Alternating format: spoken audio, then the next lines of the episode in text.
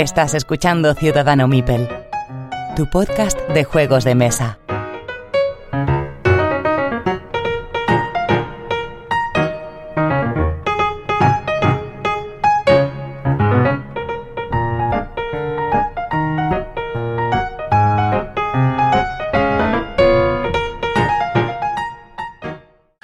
Todos y bienvenidos al episodio número 59 de Ciudadano Mipel. Ya muy poquito para llegar al 60. Pedro, ¿estás ahí?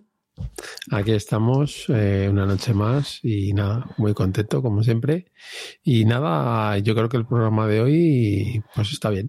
Sí, hoy, hoy tenemos a David Arribas que mm, eh, empezará o le podréis oír en la siguiente sección para hablar, vamos a hablar de juegos de trenes, pero no los típicos juegos de trenes convencionales que podéis oír en, en la mayoría de los programas, sino que hemos buscado un poquito pues algo diferente, ¿no? Y algo que, que pueda aportar aparte de juegos tradicionales y clásicos de juegos de trenes, también dentro de los juegos de trenes. Y sin ningún 18XX. Sí, y cosas que no son de trenes. Y cosas que no son de trenes también, pero que bueno. Para, pero para arriba son de trenes. Pero que, tienen, que tienen un aire para de trenes, exacto. Lo argumenta. Entonces está todo argumentado. Bien.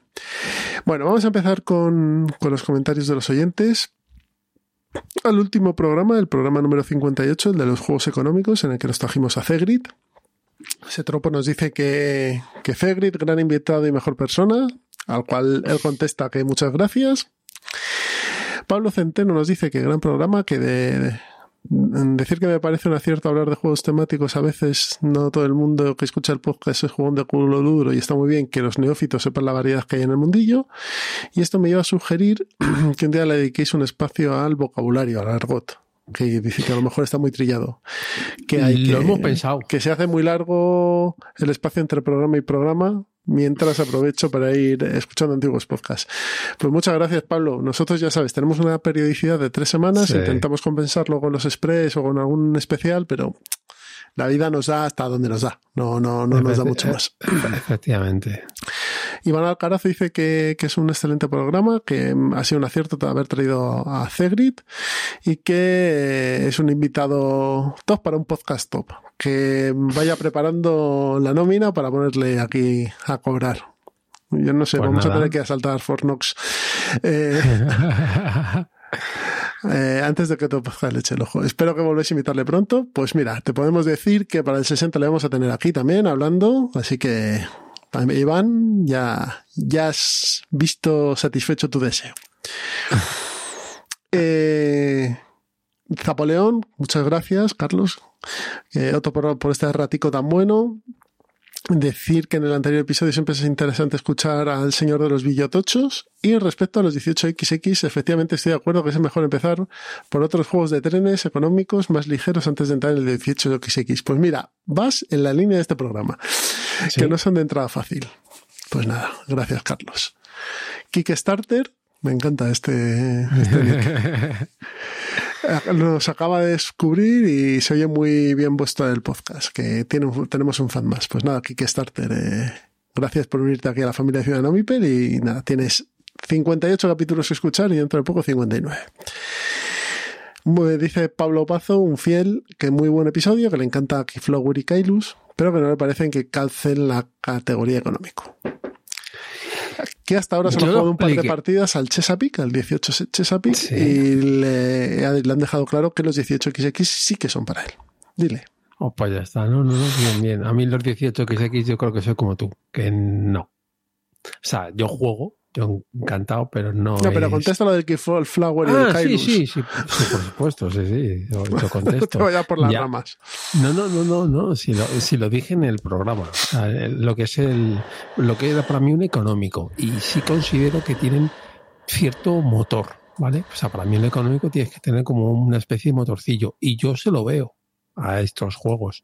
Aquí Flower más que al que al Kailus, no lo discuto, pero, pero vamos, es por eso, porque para mí un juego económico tiene que tener, o sea, tienes, se ve claramente, por ejemplo, en, un container que es muchísimo más claro eh, dónde está, dónde está marcado. Entonces, eh, tú generas o empiezas a hacer un motor y, por ejemplo, en el Keyflower, en el Keyflower eh, tú puedes no tener absolutamente nada y trabajar con, con los motores de producción que hacen el, resto de, jugadores. A eso me refiero. Y por eso yo considero que son económicos. Pero sí, si tú te vas a la, a la traducción canónica de económicos, no, no lo son. No Son más seguros, son más seguros que económicos. Correcto. Muy bien. Fernando Soguero nos dice que el juegazo el Ghost Fighting, que a su hijo les encanta. Bueno, me alegro mucho. Tenía, tenía muy buena pinta, la verdad. Kerala nos dice que hacemos un programa sobre económicos y no hablamos del art rate, que es el juego económico por excelencia. A lo, que le, lo, que le, contesto yo, que seguro que si preguntamos a 10 jugones, cada uno tiene su juego económico de referencia. No, sí, no, no. A lo que me contesta él, que eso seguro, que era un comentario anecdótico, que no lo reprochaba, que si lo habéis tomado mal. No, no lo hemos tomado mal, es que simplemente he leído pierdes el, contexto, pero sí es eso. Al final es eh, que le contesto yo eso, que, que no, que no, que, que, depende del punto de vista. Hay gente que dirá Ambras, otros rate y otros Stockpile. O sea, al final, como es todo tan subjetivo. Sí, yo, yo el, el sí que lo tenía apuntado, pero efectivamente tenemos un bueno, no, no decir tiempo porque en el podcast el tiempo es infinito, pero tenía, este, teníamos una teníamos una rueda montada, una escaleta, no lo niego. Sí, que, no lo pusimos y ya está. Y, ya está, sí. Pero, pero, que, es un económico de tomo y lomo. Eh, eso es lo que te que decir, que es un económico de tomo y lomo. De hecho, este año tiene que llegar el Right de cartas. Eso es. Y de hecho, creo que no sé si va a haber reimpresión o va. A ver, Maldito Games se supone que lo va a editar en español. Eso es. Yo sé que Pero había. lleva suponiéndose dos años ya casi. Sí, eh, eh, a ver, es un juego, es un juego que, que primero es caro. Me parece que no, pero es caro. Y luego que ojo que es un juego que yo sí que yo recomiendo que lo pruebes antes de jugarlo porque es un económico durete no es un económico amigable, no es un brass, es mucho más. Entonces, ojo, ojo, cuidado con el juego. Por ¿eh? eso, por eso entré yo la opción de cartas. sí, bueno, eh, sí. Bueno, vamos a Todos por, los juegos son A por último, Amador Jiménez Miro dice que gracias por este repaso de los juegos económicos, ya que para no expertos da una visión general muy buena. Me alegro mucho, Amador. Esa era la idea, además. Eh, espero que el programa anunciado sobre Temenes, a ver si habláis de Liberian Gauch de Capstone Games. Pues mm, en breve, en breve hablamos de eso. Por último, ya sabréis dónde saldrá, dónde, ya me diréis dónde saldan Catacombs, porque dice que por mucho que busque la primera y segunda edición están agotadas y, el tercer, y la tercera no lo encuentra por debajo de 70. A ver, teniendo en cuenta que la tercera edición salió con un precio base de en torno a unos 100 y... Pues hombre, 70 no está mal. a ver, la, a ver, la edición buena, bueno, buena, la edición barata es la primera, que es la que tengo yo, que es cartón cutre y, y, funciona. Pero, sí, es cierto, que... sí es cierto que no está saldado, o sea, es un juego caro. No, no está saldado. Y, también te digo que por componentes es lógico. Tú tienes la tercera, si no me equivoco, ¿no? La tercera, o sea, tienes una, un, mat, una, un tablero de neopreno, o sea, en la madera. está, muy bien. O sea, es que, o sea, es que tiene cartas, o sea, tiene un montón de cosas. El precio considero que es normal para lo que te da. Otra cosa es que el juego lo valga, que es distinto. A mí el juego la gente, los que se quejan o la crítica que le dan al juego es que es demasiado largo para ser un flicking y efectivamente yo no les quito razón. Quizá tiene demasiada profundidad para el tipo de juego que es. Entonces, te hace una partida larga. Entonces, eh, tiene ahí cierta... Pues mala cosa, sí. Bueno, si queréis empezamos con, con las noticias, pero antes deciros que en este mes de abril vamos a sortear dos juegos en nuestro eh, Ciudadano Mipel Express, ¿vale? El programa para mecenas, para patronos de Ciudadano Mipel. Uno de ellos va a ser Monasterium, eh, cedido por la gente de Arrakis Games, a la cual le agradecemos el, el detalle que, bueno, Monasterium es un juego que además yo me, me lo compré. Sí. Y la verdad es que es un juego, un euroclásico de colocación de trabajadores muy, muy chulo y de acciones. Y luego el otro va a ser El Señor de los Anillos, la edición 20 aniversario, ¿vale? Que nos De ha cedido amablemente de Vir también. Un juego que yo he hablado aquí bastante de él, tú también. Sí, con las, sí. Tenemos las ediciones antiguas. Esta edición de 20 aniversario, a ver, yo aquí de Vir ni pincha ni corta, lo único que ha hecho es No. editarla en español. Bueno, poner las reglas en español y, y- y los textos de, de los tableros. El problema viene con la edición que ha hecho Fantasy Flight.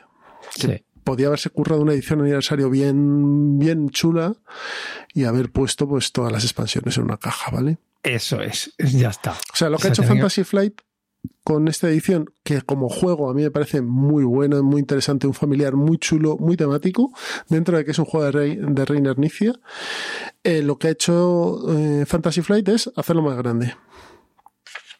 La caja es más grande, los tableros son más grandes, han puesto Las cuatro minis minis, han puesto cuatro feas. minis, Feas, cuatro minis, feas. y han puesto un jinete en vez del ojo de Sauron. Entonces, ¿qué pasa? El otro, bueno, trae sus standees y demás. La edición como Muy tal bonitas. está a muy buen precio, son 30 euros. Yo creía que iba a salir más caro por lo que ponían en, en la web americana, ha salido 30 y pocos euros. Sí, Y si no tenéis la oportunidad, no lo habéis jugado y queréis tener la edición, como compra está bien. Sí, Como juego familiar está bien. Como precio está bien. Pero es una oportunidad perdida por parte de Fantasy Flight para coger y sacar en esa caja todas las expansiones y todo. Aunque fuesen con standees. Sí, sí. Y to- todas las que- expansiones que han salido, que han salido tres. Sí, y a mí eso es una cosa que me joroba, porque precisamente las expansiones es lo que no puedes encontrar. Es imposible, imposible. Y si las encuentras, encuentras en alemán y claro. pff, No, claro, Imposible. imposible. Y dices, de verdad, el juego, a ver, el juego base no está mal, pero con las expansiones lo mejora. Claro, Ese es un juego que, que mejora. Las expansiones te meten más escenarios, te meten Isengard Claro, y te meten Brie en, algún- en una, te meten también más fichas eh, de, de peligros. O sea, O sea, no, no te dan, o sea, no, no, no te cambia el juego, pero sí te da más experiencia. Ujú, sí te Entonces, yo considero que, que, que, que- las, las expansiones están muy bien y es, como bien ha dicho Jesús, una oportunidad perdida, pero claramente. claramente. Así que si os interesa este juego, lo tenéis en la oportunidad de comprarlo por esta edición que ha sacado de Vir. Que me extraña que de Vir haya sacado una edición de Fantasy Flight. Debe ser que tienen todavía algún tipo de contrato con, con este juego, porque tendría que haberlo sacado Asmode. No, a ver, a- yo lo que considero es, Asmode, si te fijas, en castellano ya no saca todo. Ya empieza a no sacar cosas. Entonces, si Debir ha dicho, oye, yo esto lo saco, y él me ha dicho, pues sácalo. Pues sácalo. No, nada. Ahí lo tenéis. Juego interesante, ilustraciones Sí. preciosas de John Howe. Una es que pena son- que hayan quitado los standees, Sí, porque le dan un aire muy chulo y veías, pues eso, los dibujos de los hobbits y tal. Pero bueno, todo el arte gráfico de las cartas y de los tableros se mantiene. Así que merece la pena si os gusta El Señor de los Anillos, si os gustan los juegos familiares. Sabéis que es un juego de Reiner Nicia, es decir, mecánicamente está sí, perfectamente sí. hilado, pero puede ser un poco frío. ¿Vale? Esto no, No, es un Es frío. esto no es un cool mini or not. O sea, esto no, No. es el, el viajes por la Tierra Media. Pero merece la pena eh, tenerlo en la colección a 35 o 32 euros, que es por Es lo que que te decir, que es que no, no se puede comprar ni en precio ni en duración tan siquiera, porque este juego es rápido. Es un juego, eh, como bien dices, Sí, es familiar. Te dan una patada en el todo. culo, te dan una patada en el culo a la primera de cambio. O sea, Efe- Efectivamente. Y, que es escala, una y que pena escala por- bien. Sí, los, los standees es una pena que no estén porque es cierto que eran- son muy bonitos. Hmm. Los de la edición anterior son muy bonitos. Y la cajera, es que la cajera perfecta. Sí, el tamaño de la... o Bueno, sea, Pues nada, estos dos son los juegos que vamos a sortear, ¿de acuerdo? Eh, bueno, pues vamos a empezar con las noticias. Eh, vamos a empezar con una nota de prensa que nos ha mandado la gente de TGC Factory diciéndonos que van a editar en español Beowulf y Caperucita Roja de un Matchet Que se veía. que se veía venir. Eh, una cosa más, Dime. ya que estamos hablando del Unmatched, que me lo han dicho ellos, aunque no de manera oficial, pero lo que es el tema del, ahí a decir, Dino War, el de Jurassic Park y el de Buffy, ya han dicho que no por temas de licencias que no pueden por por las licencias españolas es que claro el tema de licencias de películas y cosas ¿no? Claro, es, es, es, es bastante rarito. Y el de Bruce Lee no han dicho que no. Ah, o sea, bueno. bueno, no han El dicho que no. Bruce Lee, pues, no han dicho que no. ¿Qué más tenemos por aquí? De TGC también, TCG, perdón, eh, la gente de eh, TCG nos manda una nota diciendo que el 16 de abril sale un juego de Reiner Nicia, Shooten Tuten. Ah, sí. Es un jueguito de cartas ambientado en Escocia con unas gallinas, así que muy parece que parece que es un juego muy familiar para dos jugadores, ¿vale? A mí me recuerda un poco al Battle Line. No sé si tendrá ahí un aire es, o no. es que es el, es que es el, es el, bat- es el Battle Line, o sea, el Battle Line está basado en, el Vale. Sogen Totem o al revés. No me acuerdo, no me acuerdo quién fue el primero. Pero vamos, uno Pero de sí, estos es el Battle Line. sí. Eh, Arrakis. Arrakis mm, va a sacar el 8 de abril el Rat Attack Party. Juego que hemos podido probar porque nos han mandado una, una copia de, de- de- Sí. de testing. O de reseña, Gracias. mejor dicho. Muchas gracias a Arrakis. Y esto ya sabéis que también saldrá sorteado. Pues es un juego de cartas. Que es un mazo, no tiene más. Es un juego chiquitín. De estos de, de llevar en la cartera, como quien dice muy, muy rápido de jugar, en el que tenemos que hacer grupos de tres y con mucha interactividad. Hablaré de él en programas posteriores en el plan malvado, ¿vale? Me lo he jugado con mi chaval y, y tiene, es bastante puñetero. O sea, me parece que es un juego que, que puede ser tan interesante para este verano, ¿eh? Este Rat y no tiene pinta que vaya a ser muy caro. ¿Qué más tenemos por aquí? Por parte de Vir, eh, después de Semana Santa, o sea, a partir, estos, estamos hablando del día 5 de abril, pues esta semana, la semana que viene, va a salir las, las ruinas perdidas de Arnak, uno de los eh, eh, juegos, sí, que ha sido más mm, nombrado, mentado y alabado del pasado ese. Así que bueno, estad atentos. Sale en torno a unos 59.95 PVP, pero bueno, ya sabéis que seguro que lo podéis encontrar a un precio más razonable. Yo lo que he visto es que está muy agotado, ¿eh? Así que no sé si tenéis ya la copia bien, si no tendréis que esperar a la siguiente reimpresión, porque está muy, muy, muy agotado. Bueno, pues así que se esperen, así. Sí. No, hay- no hay problema, Así ahorramos. problema. Sí, sí. Maldito también nos ha mandado una nota de prensa, dime, No, no, no, por favor. que en el que nos habla de sus novedades de abril. El día 8 va, va, va a salir Cat Stack, ¿vale? Es un juego, un puzzle, ¿vale? Eh, y vas a ir resolviendo desafíos por lo que veo aquí, o sea que bueno, de colocación de gatos, tiene buena pinta. Sale también el día eh, 15 bis, abejitas, ¿vale? Sí. Y el día 15 sale otro, que seguro que, que más de uno ya tenéis el, el ocho- el ojo echado encima, perdonad, que es The Gallerist, el juego de Vital Lacerda en español, ¿vale? Ese yo lo recomiendo. De 130 hecho, es de- euros, ¿eh? Ojo. Entonces ya no. ya no, ya no. ya PVP no. A ver, 130. de, de, de, de la cerda es de mis favoritos. A mí, Yo creo a, mí ese- a mí me gusta bastante The Gallerist. que es, es, es el más accesible también, porque aunque, aunque, aunque el ser un marchante de arte, pues cuatro personas son marchantes pues, de arte. Mola mucho más que ser un príncipe No. veneciano.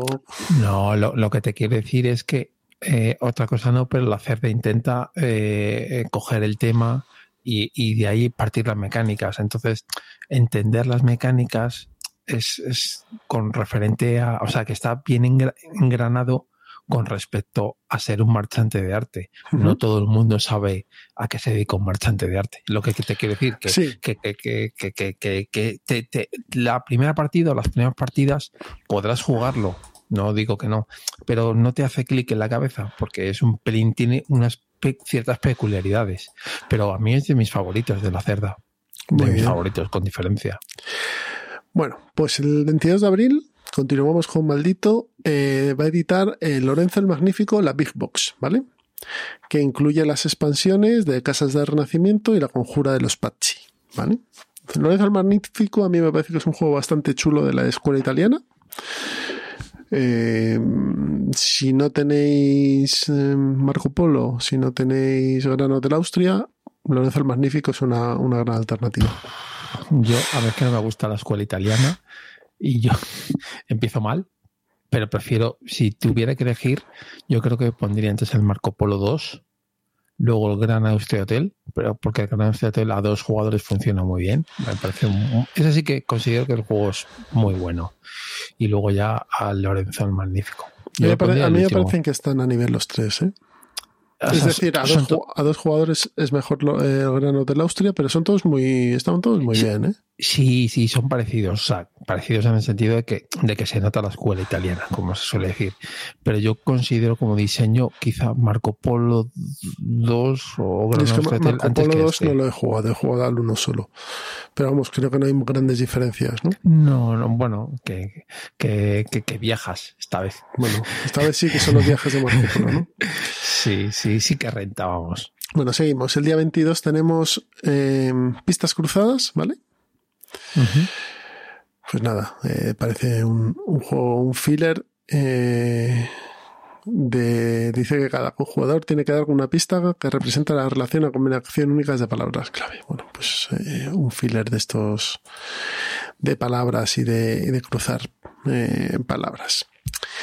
El 29 y ya terminamos, salen tres juegos. Uno es el Tortuga 2199 su expansión, ¿vale? Y otro es el Mercado de Lisboa. ¿Vale? Este juego del último juego de Vital la Cerda, que es una pequeña expansión del Lisboa, ¿vale? A un precio de un PVP de 45 euros. perdón, no, no, no, es expansión, es un spin-off. Tienes toda la razón, es un spin-off de, de, es que sí, es que si no, si no te van, no van a decir algo. No, no, es, cierto, es cierto. Es un spin-off. Es, un juego basado en el mercado que hay en el juego Lisboa. Eh, eso es. Y por eso yo no me lo compré. O sea, no me lo compré porque efectivamente vi partidas, me leí las reglas y dije, joder, es que es el trocito de en el ala derecha de, Lisboa. Ese trocito es, es eso, es eso. Eso he hecho juego, ¿vale? da un poquito más de. Pero digo, pues para eso me juego Lisboa. Que por cierto, me, me parece, es el más abstracto de, de este señor, de la cerda, pero un diseño, vamos, Feten. Es de los, de los Luego se lo olvidaron Mars. Eh, Tenías una noticia de. Sí, tengo, un par. Tengo, tengo un par de noticias. El 9 de abril, Edge por fin saca ya lo que es el módulo que ha escrito Alex de la Iglesia, el módulo de, la llamada de Chulu. La broma macabra, efectivamente.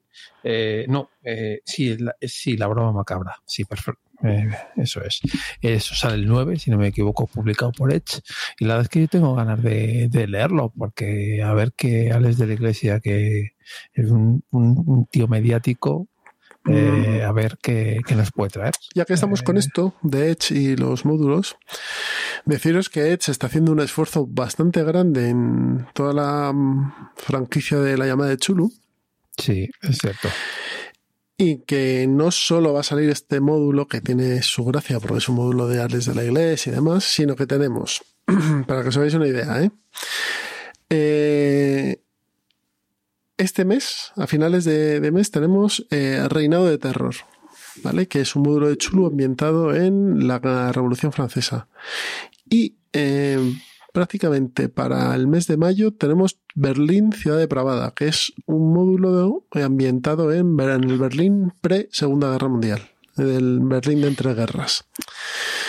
Van a sacar más cosas porque Chaosium tiene mogollón de módulos, así que merece mucho la pena seguirle la pista si os gusta esta franquicia, porque están sacando de, de séptima edición de, la llama de Chulu todos los módulos en español. O sea que es una oportunidad de que no debéis dejar pasar porque no sabemos cuánto va a durar esto, ¿vale?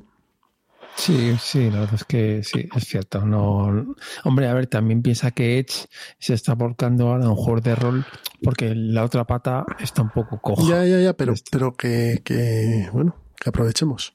Aprovechemos porque también están haciendo lo mismo con Dungeons and Dragons. Están sacando todos los módulos de quinta edición en español. Los que seáis fans de Dungeons and Dragons, pues ya sabéis, eh, tenéis la oportunidad porque el último que sale es el Rey de la Tormenta, creo, el Storm King Thunder, eh, que es uno de los módulos, pues yo no soy experto 100% en Daños and Dragons como otra gente, ¿no? Y me lo han puesto Juan Milano, por ejemplo, que es, que es un, un culo duro de esto de, de, de Daños and Dragons, dice que el trueno de Rey de la Tormenta es uno de los mejores módulos de quinta edición. O sea que merece la pena. Va a salir en breve en español, en abril, uh -huh. este mes, este mes justo, y, y echarle un ojo porque seguro que, que si os gusta, o por lo menos podéis aprender y leer que siempre está interesante. Y luego, eh, otra cosita, bueno, eh, dos cositas. La, la segunda que, que, que, quiero traer es el Zombicide segunda edición. Ya está confirmado por Edge. El precio de la caja van a ser 100, 100 euros. ¿cómo ¿Lo, no? ¿Lo saca Edge? Sí, sí, lo saca Edge. Eh, PvP. Eh, y sí que no tiene fecha de publicación a día de hoy cuando estamos grabando, pero vamos, supongo que será pues cercano a ese, supongo, después de verano, para ahí, para esta... Salió el Kickstarter hace poco, además. Sí, hace poco, sí, sí, hace poco. Eh, yo no sé, en, en, las redes sociales, en el Twitter sobre todo, eh, no sé tanto, eh, la gente decía que era el bueno. Yo comencé en Kickstarter con el Zombicide 1 que vendí. O sea que bueno, si este es el bueno, no lo voy a hombre, discutir. Yo estoy viendo ahora mismo, las miniaturas han mejorado muchísimo. Hombre, claro, hombre, a ver, ¿cuántos juegos lleva Cool Mini igual, haciendo? Pues las, claro. las, miniaturas son, son, muy chulas. Sí, sí. Y por otro lado, bueno, pues habrá mejorado la mecánica. La verdad es que Zombicide es un juego muy sencillo. Demasiado sencillo. Es un juego muy primero... sencillo que tiene un target importante de gente que le mola ese tipo de juegos. Y un juego de iniciación que la, se le, le, damos mucho palo en, entre los jugones a Zombicide, pero Zombicide ha sido la puerta de entrada de mogollón de gente a esta afición. Entonces. No, no, no a ver, no, no, lo discuto. Yo como juego, bueno, discuto el que no me gusta el diseño. A ver, que correcto. no te guste es otra cosa. Que te parezca que es un juego muy sencillo es otra cosa. Que no te interese nada lo que te cuenta el juego es otra cosa. Pero que ha sido un juego de puerta de entrada de mucha gente, es cierto. Que es un no juego discuto. que dentro de lo que tiene es sencillo de jugar y puede jugarlo con todo el mundo, es cierto. Que es sí. un juego aberrantemente caro también. Sí. ¿Vale? Pero bueno, si han mejorado esta segunda edición, que es la edición actual, o sea, es sí, sí. la reedición del primer Zombicide que salió en su momento, ¿vale? no es el Plaga Negra ni ninguno de estos no, del espacio no, ni nada no, por el estilo. No, no, es, es, es, es el Zombicide original ambientado en, en, la época actual. Y fíjate que a mí ahora pues me entra en el radar, fíjate, me lo voy a, me lo voy a empapar a ver qué a coño tus me años. cuenta. Sí, bueno, a ver, eh, hay que probarlo todo y yo, o sea, yo nunca digo un juego que no, de primeras. Luego ya lo pruebo y digo, pues no es, no es para mí. Yo reconozco está, no que me, la, yo lo tuve, tuve el Plaga Negra, lo acabé vendiendo, pero los, las partidas que jugué. Pero es que, es que el Plaga Negra. Me gustaron bastante. Es que el Plaga Negra es de los Zombicide, es el mejor, o de los mejores. Porque el del espacio no estoy seguro. Pero el resto, el de Plaga Negra, ese es el bueno. Entonces, seguramente se habrán copiado mucho del de Plaga Negra, seguramente. Y luego, otro detalle que sale, si no me equivoco, durante abril, el Kickstarter del Marvel United, de, también de Camón, de los mutantes. Ah, que antes no o sea, había. O sea, las 200 cajas que hemos visto en algunas fotos no eran mutantes, ¿no? No. Entonces van a sacar un. Es como, bueno, expansión. Expansión autojugable, evidentemente. Saldrá un chorrón de minis. Y juraría que salía en abril el Kickstarter. Claro, lo petaron la otra vez. Pues ahora saben que lo van a petar igual. El Kickstarter que ya ha salido en finales de marzo y que en abril estará es el de John Company segunda edición. Sí, pero yo me quedo en la primera. Bueno, de, de, mutantes hablaremos en programas posteriores, que tengo yo que hablar de mutantes. Ah, venga, venga. Pero esto será en, en, otros programas. Así que vamos a poner una promo y empezamos con David y los juegos de trenes. Hasta ahora. ¿Aún arreglas papeles haciendo cola? ¿Sabes que puedes realizar trámites por Internet? ¿A que has intentado alguna vez usar tu DNI electrónico? ¿Has instalado ya el certificado electrónico en el móvil? Aprende a configurar tu navegador para tramitar desde casa. ¿Qué es una carpeta ciudadana? Un momento, ¿me estás diciendo que hay un podcast sobre trámites electrónicos? Escucha Ciudadano Electrónico en iVoox, en Apple Podcast, en Spotify y no te quedes atrás. Siempre en el magazine por momentos. Ya estamos en la charleta y como habéis podido ver en el título del, programa, tenemos al gran David Arribas de Bis Lúdica, Bis Bélica, 9 decibelios. ¿Algo más? ¿Nos dejamos algo más, David? No, de momento no hay más proyectos que yo haga solo así. David, que puede ser una de las personas que más ha hecho por el podcasting en España, fácilmente, porque la mitad de los podcasts que yo conozco eh, suenan bien gracias a David. Así que, ante todo, y por toda esa gente que, que suena bien, gracias David. De nada. Si hubiese, si hubiese una asociación seria de podcasting en este país y no lo que hay, pues ya te hubiesen dado un premio, pero bueno, esto es lo, es lo, que, es lo que hay. Bueno, de hecho, empezando por nosotros, porque tú nos has dado ideas. Ideas y referencias y todo. Bueno, hoy David se, pasa por Ciudadano Mipel porque vamos a hablar de juegos de trenes, como habréis podido ver, pero vamos a hablar de juegos de trenes peculiares, o no peculiares, sino fuera del canon establecido por mucha gente de los 18XX, ¿no, David? Porque esto surge de un programa de Brevis, Brevis... No, de, es del Army. Del Army. Hmm. En el que tú hablabas de juegos de Winson Games. Sí, Sí, sí. Ese programa lo, lo grabé porque eh, iba ya a soltar muchos de los juegos que tengo y dije, bueno, pues antes de soltarlos voy a grabar un programa hablando sobre ellos, ¿no? Y bueno, que los iba a poner en el hilo de venta. También contaré, bueno, os cuento un poco también por qué, pero, pero bueno, eh, principalmente yo soy el primer sorprendido en estar aquí, porque realmente, como he comentado antes de que empezáramos a grabar, yo no me considero un gran aficionado a los juegos de trenes, es decir, no sigo las novedades de los 18XX, no juego a Isocestín, eh, y en general soy bastante crítico con muchos de los 18XX y con muchos de los juegos de trenes que salen al mercado.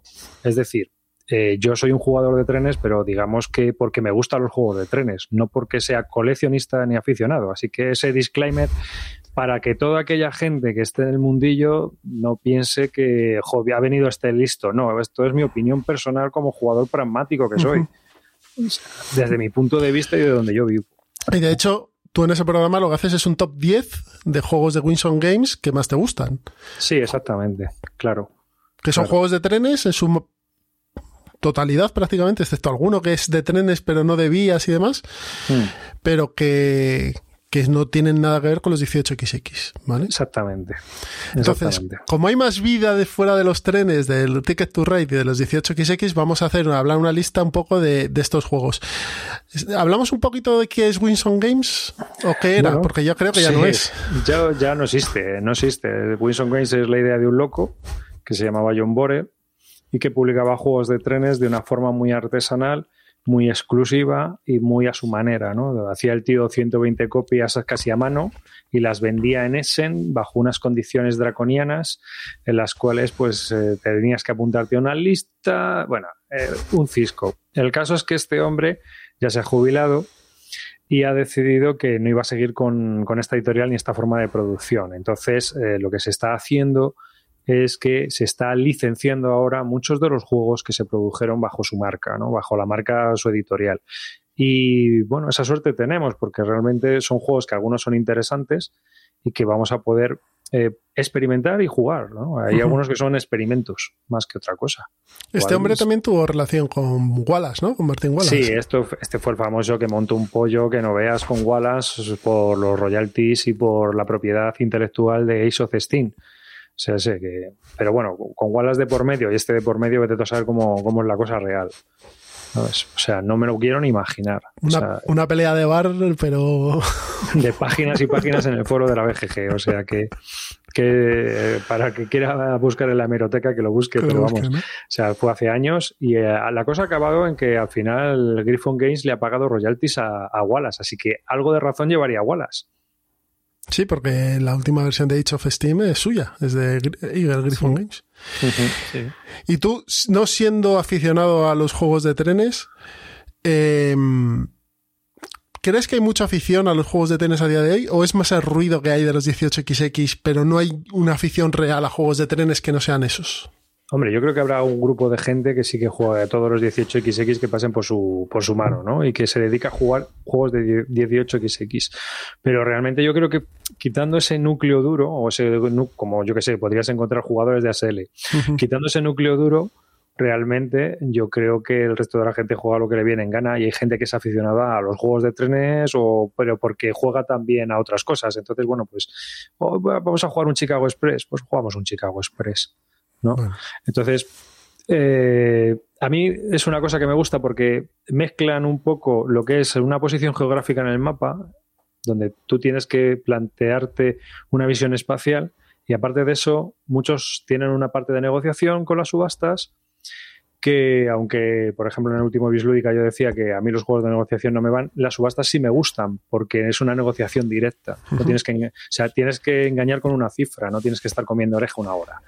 Y luego eh, tienen también el, proceso de lo que es un juego económico. Es decir, que, muchos encuentran muchas mecánicas que pueden ser interesantes, ¿no? Y nos salimos de la puñetera colocación de trabajadores, que es lo que inunda el mercado. Sí. O sea que realmente creo que son juegos que ofrecen mucho y que están muy supeditados a, a la duración del juego, que son muy interactivos, porque todo lo que hagas en el tablero, toda la decisión que tomes en una subasta, y toda la decisión económica que, realices, pues va a tener un efecto no solo en tu portafolio, ¿no? Eh, o sea, en, tu, eh, en tu stock de acciones, sino también en lo que van a hacer los demás y en lo que pueden hacer. Y la mayoría con azar cero o un azar muy pequeño. A ver, eso de azar cero, mira, bueno, en, el, en el 1825 me hace gracia, ¿no? Decía, un juego sin azar, o en el 1829 es lo que te pone en la carátula, ¿no? Sí hay azar, Sí, azar. Ese día viene uno con el estómago revuelto y ya tienes el azar montado. ¿Sabes? Tú en el Chicago Express no hay azar, pero si yo abro y en vez de 16 digo 25 en la primera subasta, he cambiado toda la partida. ¿Sabes? Sí, sí, lo has cambiado, pero, también para ti. Ya, pero es que el azar, el destino, eh, no es un dado aquí. Eh, no tiene por qué ser un dado. Lo que no hay es dados. O sea, son juegos sin dados, pero no juegos sin azar. Eso creo que es así, ¿no? En cuanto a, hay una cabeza humana que toma una decisión que es totalmente distinta y arbitraria, pues ya la hemos liado. Ya el juego tiene otros derroteos totalmente distintos. De hecho, el, de hecho el, ajedrez, el ajedrez puede ser azaroso. El, el, ajedrez es azaroso. El ajedrez es azaroso. Una de las partidas que, que perdió a Kasparov contra Deep Blue fue porque Deep Blue tenía un bug. Y entonces hizo una jugada rara. Y Kasparov se volvió loco porque le dijo, me está vacilando. Entonces se puso tan nervioso que perdió la partida. Por un bug. Es decir, ahí hubo azar. Pasamos a hablar de los jueguillos que hemos hecho ahí en la listita. bueno, eh, vamos a hablar, venga. Son, son una lista de, de, Cogí unos cuantos de los que hablabas tú, de los que me parecían más interesantes. Hmm. Y sobre todo que se puedan encontrar. Y luego también tú has incluido tres más. Sí, que son totalmente distintos y que no son de trenes de por sí. O sea, eh, ortodoxamente hablando. Ortodoxamente hablando no son de trenes, pero que bueno, nos pueden recordar mucho a, los que tenemos aquí. Empezamos con el primero, que es un juego que salió hace dos años por Capstone Games. Hablamos de Irish Gouge. Hmm. Eh, este juego tiene una reimplementación que es el North American ¿Gauch es? No, North American, espérate. En este año va a salir el Iberian Gauch, que está ambientado en España. Este está ambientado en Irlanda y otro que está ambientado en, Norteamérica. Que es el, el de Norteamérica creo que tiene otro nombre. El tercero. ¿No? Quiero recordar que, a ver, porque este es de Amabel. Northern Pacific. ¿Puede ser? Puede ser. Puede ser pero puede ser Northern Pacific. Puede que el nombre sea totalmente distinto. Lo bueno de este juego, que este yo sí que lo he probado, es que es un juego que se juega en 45 minutos. Sí, es un juego muy sencillo. Es un juego muy sencillo con una pequeña subasta. Y quizás eh, lo más curioso que tenga es que, bueno, para mí tiene dos curiosidades. Una, que Custom Games está haciendo una colección, que este fue el primero, y que está, está, sacando varias licencias de Wilson Games, lo cual pues es muy interesante el poder disfrutar de ellos para toda la gente que le interese. Y la segunda es que eh, los dividendos o digamos eh, cómo se reparten los dividendos de las acciones es al azar. Se, se meten unos cubos en una bolsa y según vayan saliendo, esas son las compañías que van a generar beneficios ese turno. Entonces, hay un componente de azar en el cual, pues bueno, puede ser que tú estés apostando por una compañía que, mala suerte, no esté dando dividendos. Raid the Rails es el, el Ah, the Rails. Sí, es que este hombre tiene bastante juego de trenes. Eh, lo, que, lo que puntuaban eran las compañías que llegaban a las ciudades con los cubitos, ¿no? Era. Eso es. Entonces tú si llegas con tu compañía azul, pues la azul puntúa y si no hay ninguno azul, pues tú no puntúas nada. Es un juego muy sencillito, muy ligerito. Quizás la pega que tenga es que, bueno, pues tengo una rejugabilidad limitada porque, claro, no tienes muchas rutas, es pequeñajo y quizás cuando lo hayas jugado 5 o 6 veces, pues se haya acabado. Pero claro, cuando juegues 5 o 6 veces, lo mismo pasa 3 años. Que tampoco es mucho problema a Y, es un juego económico, no creo que creo que no llega a 35 euros además. No, es juego, sí, yo me apunté al preorden en- de este y salió por 30, 35, una cosa así. Sí, sí, salió muy económico. O sea es que- un juego que es accesible, es sencillo, tiene nada, cuatro páginas de reglas, ¿no? Pero Sí. dos. No, no, no, son dos, es una hoja. Son dos páginas, este era vu- vuelta y vuelta. Y, y es, vas muy al turrón, ya está. Este verano editan el Iberian Gauch, que es igual, pero en España. Hmm. No sé si creo que tiene algún cambio más, alguna cosita más, pero poco más. Algo más tendrá, pero vamos, tampoco lo he mirado yo mucho, ¿sabes? Porque como eh, toda esta línea que, ¿cómo se denominan eh, este tipo de juegos? Este juego tiene un nombre que ahora mismo no recuerdo, pero que os lo voy a decir ahora porque seguramente venga aquí en la mecánica.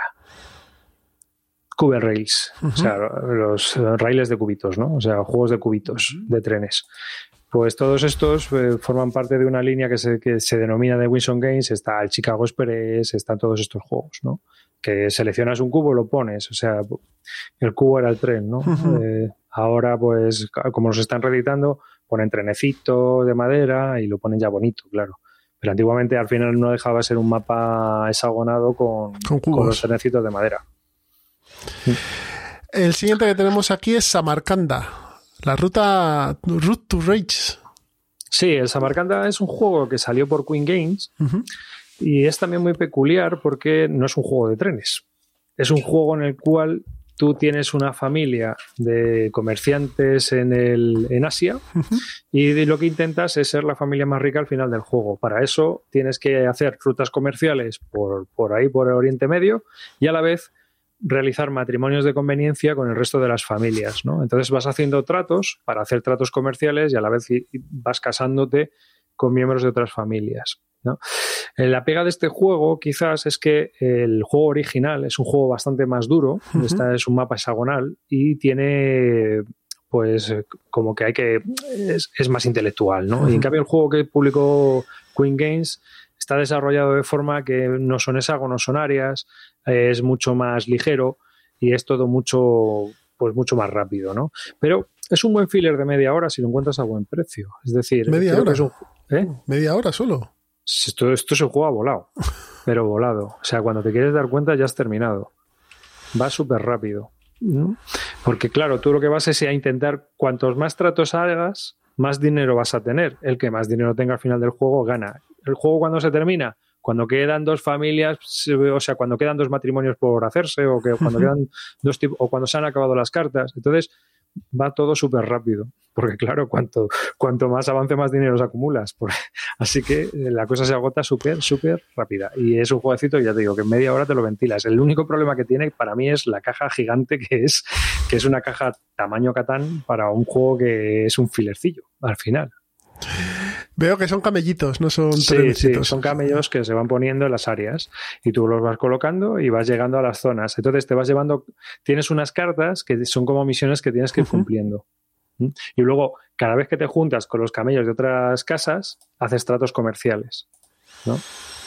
Y vas, pues así, así vas obteniendo puntos. Y apañas matrimonios, que veo que hay que hacer cartas de, de- de como princesas o como chicas. Sí, tienes un príncipe y una princesa y tienes que casar al príncipe con la princesa de otra familia y a la- o sea, te los vas ofreciendo y te los van ofreciendo. Bueno, a los hijos, más Sí, que las bueno, princesas, sí, sí. ¿no? Pero muy, muy árabe, muy Sinbad. Bueno, muy curioso también. Sí, sí, es un juego muy interesante, ¿no? Mira, este tipo no tenéis puesto, pero también es un juego muy ligero y parece que no, pero hay que pensar bastante que es el Paris Connections, que es el que se publicó antes como SNCF. Y es un juego muy interesante porque eh, utilizas, eh, tienes que gastar los trenes para construir vías, pero a la vez los trenes que te quedes son las acciones de, de esa compañía al final del juego. Entonces, tienes que valorar si construyes muchas vías va a haber pocas acciones o si tienes muchas acciones va a haber pocas vías. Así que tienes que hacer ahí un promedio entre rutas caras y quedarme con los trenes buenos eh, intentando no comerme los trenes malos. O sea, qué, chulo, ¿no? Mm, mm, muy matemático también porque te tienes que pensar ahí. Hay juegos muy matemáticos en Wilson Games están y, y muy originales. Creo que este también es de Queen Games, Locomotive Works. Sí, Locomotive Works no es un juego de trenes al uso tampoco. Bueno, sí lo es. en, realidad es, el Kanban de la cerda, ¿no? En versión tren. O sea, es de trenes porque tienes que hacer locomotoras, ¿no? En realidad eres una fábrica de trenes y lo que tienes que hacer es eh, líneas de producción de maquinaria eh, de tren. Entonces, en el juego funciona con un sistema de oferta y demanda que hay que aprender a leer y entonces tienes que ir cumpliendo los pedidos que van llegando, ¿no? Pero digamos que hay unas tasas de preferencia y unas prioridades y tú tienes que intentar dar esas prioridades antes que los demás. Es decir, puede, puede ser que tú construyas un modelo de un tren en el que hay demanda, pero que otro, por, por el sistema del juego, cubra la demanda antes que tú y te coma las locomotoras. Entonces, es bastante curioso y vas viendo cómo se va degradando la demanda de la maquinaria vieja y va empezando a haber demanda de maquinaria cada vez más nueva. Se va quedando más obsoleto y tú tienes que ir cambiando también tus líneas de producción de trenes. Un poco como el automóvil. Sí, sí, sí, pero este, este también se juega en 45 minutos, una hora. Tiene un montón de dados porque la demanda se hace al azar. Entonces tú vas tirando dados y vas viendo qué eh, locomotoras se, se demandan en el mercado. ¿No? Es, un, es el mercado alemán, porque son todo locomotoras alemanas, pero, pero está muy curioso. Sí, es que este cuando, cuando lo oí dije, pero bueno, esto es el, el, juego de tren definitivo, trenes construyendo trenes, vamos. Sí, sí, sí, exactamente. Entonces vas tirando los datos y vas haciendo, vas cubriendo la demanda para intentar, pues eso, al final del juego, tener más dinero que los demás. Que a mí es una de las cosas que me gustan de los juegos de trenes, ¿no? No hay una ensalada de puntos sino que realmente aquí esto muy sencillo. Tienes un objetivo muy claro, ganar pasta. O sea, sé, aquí por construir la locomotora mm, de madera no te van a dar dos puntos y si construyes la de plata, cinco. No. O sea, aquí la de madera te dará dos monedas y la otra te dará cinco, pero lo que tienes que buscar es la pasta. Es la, que te da cinco, no la que te da dos. Mm. Eso es lo que hablábamos de los juegos económicos en nuestro último episodio. sí. que al final es ganar pasta y ganar pasta. Claro, tienes unos objetivos muy claros. No es, ah, pues si vas vestido con pajarita te dan un punto. Y luego, si eh, has contratado a tres mayordomos, te dan siete. Pero ¿qué tiene que ver aquí los mayordomos con, ¿sabes? No, esto es de ganar pasta. Ya está. Que más pasta tenga, gana. Punto. Los otros son como maneras de compensar, ¿no? O de, o de, ofuscar realmente los mecanismos del juego para que así pues te dure dos partidas más. Transamérica Trans-Europa. Sí, de este hay una versión de Ravensburger que es nueva. Han cambiado un poco el mapa y han cambiado un poco las reglas del juego. Ahora hay que jugar varias rondas. Y parece una gilipollez de juego. Es más, todo el mundo que juega la primera partida dice, que gilipollez. Que gilipollez. No, pero hay que saber jugar. O sea, este juego tiene más enjudia de lo que parece. ¿De qué va esto? En este juego te dan seis o cinco cartas de destino. Tú las tienes que coger e intentar y que seas el primero en tener acceso a todas esas estaciones con vías. Pero las vías aquí son todas comunes. Es decir, lo que yo construya lo pueden aprovechar los demás jugadores. ¿De qué va el rollo? De construir de manera que los demás no se puedan aprovechar. Y, y además se desencadena al final de ronda o de turno cuando alguien lo completa y entonces vas en negativo. Eso es. Es gracioso el tema. O sea, si no llegas, vas descontando puntos. Eso es. O sea, partes con cero puntos y luego el resto es negativo. Y al final de eran tres turnos, me parece, o tres rondas, El, que, el que ha quedado peor es el que pierde, básicamente. O sea, el que ha quedado más cercano a cero es el que gana. Y eh, el, el, mapa, que no lo ha comentado David, es, es curioso porque es como. Eh, es, son triángulos. No sé hexagonales. Trióminos, ¿no? Eso, sí, el, como el juego este de. ¿Cómo se llama? De la Guerra Fría que. El de. No, el, de, el Watergate. Eso, como el Watergate. es exactamente igual. Es una malla triangular. Eso es. Entonces, eh, tú en, en, esas líneas vas colocando tus vías, que de hecho si van a entrar a una ciudad, eh, me parece que cuestan doble, porque tú en tu turno pones dos, dos, dos vías, pero hay diversas líneas que te cuesta dos. Las, las montañas, por ejemplo, los pasos de montaña te cuestan dos. Y ya está, es una chorrada, yo lo he jugado. A mí me sigue pareciendo una chorrada, pero es cierto que no lo he jugado mucho, entonces no puedo. A ver, es un juego, yo he jugado bastante. Y al principio dices, esto es una gilipollez, hasta que juegas con gente que ha jugado mucho y te dice, y dices, hostia, macho, que no ganó. Aquí hay algo más. Y entonces ya, empiezas a decir, uy, a ver si va a ser que el juego tiene algo más. Y ya, claro, cuando empiezas la partida ya empiezas aquí mirar a ver dónde pone este vía, a ver dónde me pilla a mí, a ver dónde coloco yo para... Y claro, ya intentas leer cuáles son sus destinos para no ayudarles, ¿sabes? Es decir, y esa, esa parte, esa parte del juego, que es cuando ya has jugado varias veces, que es la que te das cuenta de decir, ostras, macho, es que hay que leer dónde diablos tienen los demás los objetivos, las ciudades objetivos. Y claro, es que además es un juego que se puede conseguir muy barato.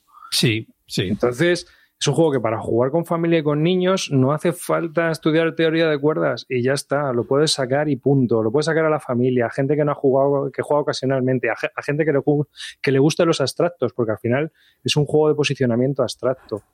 Entonces, pues mm, va como un tiro, va como un tiro. Pero claro, ¿qué ocurre? Que mucha gente va a jugar la primera vez y va a decir, jo, esto que está diciendo el David es un gilipollas, esto es una chorrada. Es que esto es, una chorrada. Sí, sí, sí, sí. La primera partida lo piensas, lo piensas. A no ser que alguien te tutorice y te, y te explique un pues, poco. pero es que fíjate, es que las reglas son media página y lo que estás diciendo es que alguien te tiene que tutorizar. O sea, tú fíjate la profundidad que tiene la mierda esta con, con una malla triangular, vías de madera y unas cartitas. o sea. Sí, el, precio está rondando como máximo 35 euros, lo que he visto tanto de Transeuropa como de Transamérica. No, pero hay una versión de Ravensburger que, que son los dos, además, que incluye mm. los dos, que son treinta y tantos también lo que está. Sí, pero yo creo que si esperas en Amazon DE o si miras en Amazon DE, la puedes pillar muy barata. Y además es independiente del idioma, solo reglas que ya los ha contado David. O sea, que los demás. Y además que las reglas están traducidas en la BGG por Fran FG, Fran Garea. Sí, sí. Y están maravillosas, o sea que no tienes problemas de nada. Es un juego muy chulo. A mí me gustó, me gusta mucho. Además, mira, es un juego que vienen los, cuando se podía, vienen los amigos de mi hijo y ya que lo conocen, oye, sácanos el de trenes este que mola mucho. Porque claro, ellos ahí juegan en plan Among Us, ¿no? Se miran unos a otros. Ah, tú quieres ir a Roma, tú quieres ir a Venecia. Ah, tú tienes la carta de. Pues no voy a poner la vía ahí. O sea, y, eso es. ellos ya, le han pillado el truco y es bastante. Porque los destinos que tienes son ocultos, ¿no? Claro, claro. claro son, son, cartas de cinco colores y tienes que robar uno de cada color. Sí, sí, pero que los otros no ven dónde tienes que ir tú. No, no. Hombre, bueno, en el mapa sí que tienes los colores de las localizaciones y tienes una idea. Tú sabes que vas a ir a una ciudad de cada color, pero no sabes a cuál. Eh, los demás no saben a cuál. Entonces, claro, lo que no puedes es dar pistas. ¿Sabes? Ahora, que si colocas la vía central la columna vertebral de, de, las vías, pues todo el mundo dice, pues guay, mira, aprovecho. acabas de palmar tu turno. Y, luego también un detalle que no ha comentado David, y es que en el principio del turno tú colocas tu base inicial, por ah, así decirlo, y de, y de ahí parte sí es importante. Es muy importante, sí, es verdad es muy importante, porque como la como te equivoques, bueno, ya no llegas a ningún sitio. Y además estás dando muchas pistas si la colocas en ciertos lugares. Entonces, pues, hay que procurar despistar todo lo que puedas. Sí, Pues ya sabéis, Transamérica, Transeuropa, eh, Ravensburger, edición bonita y puede estar a buen precio y independiente del idioma. Sí. Siguiente, un clásico, Chicago Express. Bueno, Chicago Express y luego el hermano bastardo American Race, que son el mismo hijo Sí, que los son, tenemos son- los dos son aquí. hermanos, son hermanos bastardos, ¿no? O sea, uno es el bastardo del otro. Chicago Express es quizás el, para mí, el juego preferido de, de Cube Rails, ¿no? Es ese del sistema este de cubos, del Iris Gauss, porque es un juego que, igual que te dice, "Ah, es que es muy sencillo, no, tío, no. No, este juego tardas 5 o 6 partidas en entender cómo funciona. Y una vez que entiendes cómo funciona, es un juego muy cerebral. Porque cuando juegas con gente que sabe jugar a este juego, ya desde el principio la subasta inicial es brutal. Es brutal porque va a marcar el resto de la partida. Es lo que comentaba antes, ¿no? Si alguien llega y dice 16, la partida va a tomar unos derroteros. Y si alguien llega y dice 18, va a tomar otros. Y si alguien llega y dice 25, la ha liado. Entonces, porque ya va a ir todo el mundo de pasta pilladísimo. Ya estás, eh, es decir, que las aperturas aquí, incluso de la subasta, son importantes. Sí, eh, en este juego solo hacer un apunte y es que tú no llevas una compañía, es eh, en plan de Vas 18 comprando acciones. que compras acciones y ya está. Es como Pero en el, no, no hay las mismas acciones para todas las compañías. Eso como en es. Iris Gauss, compañías- ¿no? Que Sí. una compañía puede Sí. tener cuatro y otra dos. Eso Eso, es. es. Y, y luego, eh, si no me equivoco, al final de la partida, lo que lo, como ganas es con el dinero que tengas en tu mano. Me Eso parece es. que era. Sí, que es también muy importante. No Sí, con lo que valen las acciones. ¿Qué ocurre? ¿Qué- Efectivamente, no con lo que vale las ¿Qué acciones. ocurre? qué escozor. cuando estás en media partida, que todavía se están subastando acciones, el precio es muy importante porque tienes que llegar a un precio en el que sepas que no vas a palmar. Entonces tienes que calcular cuántos dividendos va más o menos a darte esa acción. Porque claro, lo mismo esa acción vale 30, o sea, puedes pagar 30, pero si pagas 31, has palmado ya una moneda. Pero claro, también es cierto que si pagas 31, alguien no se va a llevar esa acción. Entonces tienes que tener en mente la pasta que vas a perder y que van a perder los demás. es importante, porque a lo mejor le estás dando a otro la partida aunque tú no la compres a 31. Eso sí. Y luego tiene también, si no me equivoco, el tema de la- del loseteo, que al poner las, las, las losetas de las vías de los trenes, dependiendo de dónde lo pongas, Te van a dar Te da unos beneficios. Y los beneficios es o bien dinero a la compañía o bien dinero para ti, si no me equivoco. Y Mm. sí, me, me suena, me suena, me no me acuerdo, hace tiempo que no lo juego. Yo también. Y, y, y- y es, este sí que es un juego que tiene, yo creo que los que menos azar tienen, independientemente de que efectivamente la puja tiene algo de azar, pero el juego es, o sea, es seco, o sea, este juego yo no se lo recomendaría a todo el mundo porque es durete, ¿eh? Yo, no, yo no lo recomiendo porque primero es un juego que no entiende a mucha gente. Correcto. Es, Es un juego que es difícil de entender. Sí, o sea, no es un juego que juegues una partida y digas, ah, mira, pues mira, con jugar No, otra ya me vale. No, no, no, no. Es un juego que hay que jugar varias partidas. Tienes que ver cómo funciona el, el tema de las pujas con los dividendos que van a darte. Y tienes que entender también cómo va terminando el juego. Es decir, que una vez que, que tú sabes jugar y sabes jugar bien, sabes cuándo empieza la partida y cuándo va a terminar. Y tienes que tener en cuenta todos esos factores durante el desarrollo. Entonces, cada vez que hay una puja, tú no solo piensas en el valor de la acción, estás pensando en cuántas partidas, cuántas rondas pueden quedar, cómo estamos repartidas las acciones, si esa compañía tiene todavía vías para colocar y poder ganar dinero, si va a llegar a Chicago que te da un bonus, todo eso cuenta. Entonces, pues tienes que saber qué es lo que vas a hacer. Y el juego es, es muy sencillo porque cada turno solo puedes hacer una acción. Es decir, o subastas, o construyes vías, o industrializas. Entonces, pues vas, va, va volado. Va volado Y, también. y además que son eso, son tres acciones que en la, en la, en la edición de Queen Game, la verdad es que es una edición bastante bonita, como Sí. todos los juegos que hace esta gente. Tienes unas, tienes unos, unos diales con una aguja que, que, que hacen que, que, que cuando eliges una de esas acciones se mueve el dial Hmm. y desencadena al final del turno eh, si dos diales llegan al máximo. Y Y entonces se, se hace una ronda de dividendos. eso es. y luego tiene una expansión también. ¿Ah, sí? Sí, una expansión que vienen otras compañías y la, la compañía de vía estrecha la aire.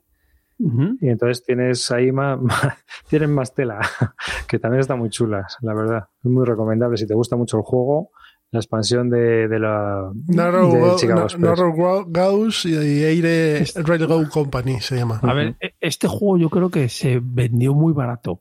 No, Sí, no, este juego es uno de esos que tiene saldo eterno. Este Sí, 25, yo siempre lo veo por 20, 25 euros, el Chicago Sí, Express. sí, Yo, yo lo he dicho, yo, yo sí que este no lo compraría, ¿eh? Lo, lo probaría antes de comprarlo, mejor dicho. ¿Y su, hermano, ¿Y su hermano bastardo, American Rails? Eso es, es. es igual. Yo, yo que recomiendo siempre comprar American Rails. ¿Por qué? Porque es mucho más amigable, es mucho más entendible, es todo mucho más sencillo. ¿Cómo funciona? Porque en vez de funcionar, funciona con un sistema de acciones en el cual se van colocando en una columna y te van obligando a. O sea, sé, cuando alguien hace una acción, solo quedan ya el resto de esa columna disponibles. Y se va pasando de columna hasta que se acaba la ronda. Es decir, tienes como tres, me parece, tres selecciones de acciones cada turno. Entonces, sabes cuándo acaba el turno, tienes más control de lo que vas a hacer. Hay unas acciones disponibles que son más interesantes que, que en el Chicago Express. Si no sabes jugar, pues te puedes quedar colgado. Pero aquí siempre vas a poder hacer algo interesante. Entonces, eh, en otros juegos eso es un problema, pero aquí no, porque al final estamos desarrollando tus vías férreas y, siempre estás en partida, ¿no? Entonces, pues, pues puedes eh, urbanizar o puedes hacer, eh, tú lo vas decidiendo colocando unos cubitos. Eso tiene un poco de colocación de trabajadores, pero está muy bien. Y es un juego que para la gente que no juega o no entiende eh, el Chicago Express, eh, sí que si le gustan los trenes es mucho más accesible aún con el rollo de las subastas. Es un juego muy... Es más, yo tengo, yo no tengo la versión que se publicó por Queenet Games, sino que tengo la versión que... The Games of the Brain. autor. Games of Mm. the Brain, ¿no? Sí, que viene en un blister de plástico. Bueno, es que lo de Winsome es para, para verlos. No, pero esta, esta edición está muy chula, ¿eh? Hecha a ¿Sí? mano. Sí, mira, te lo voy a Vale.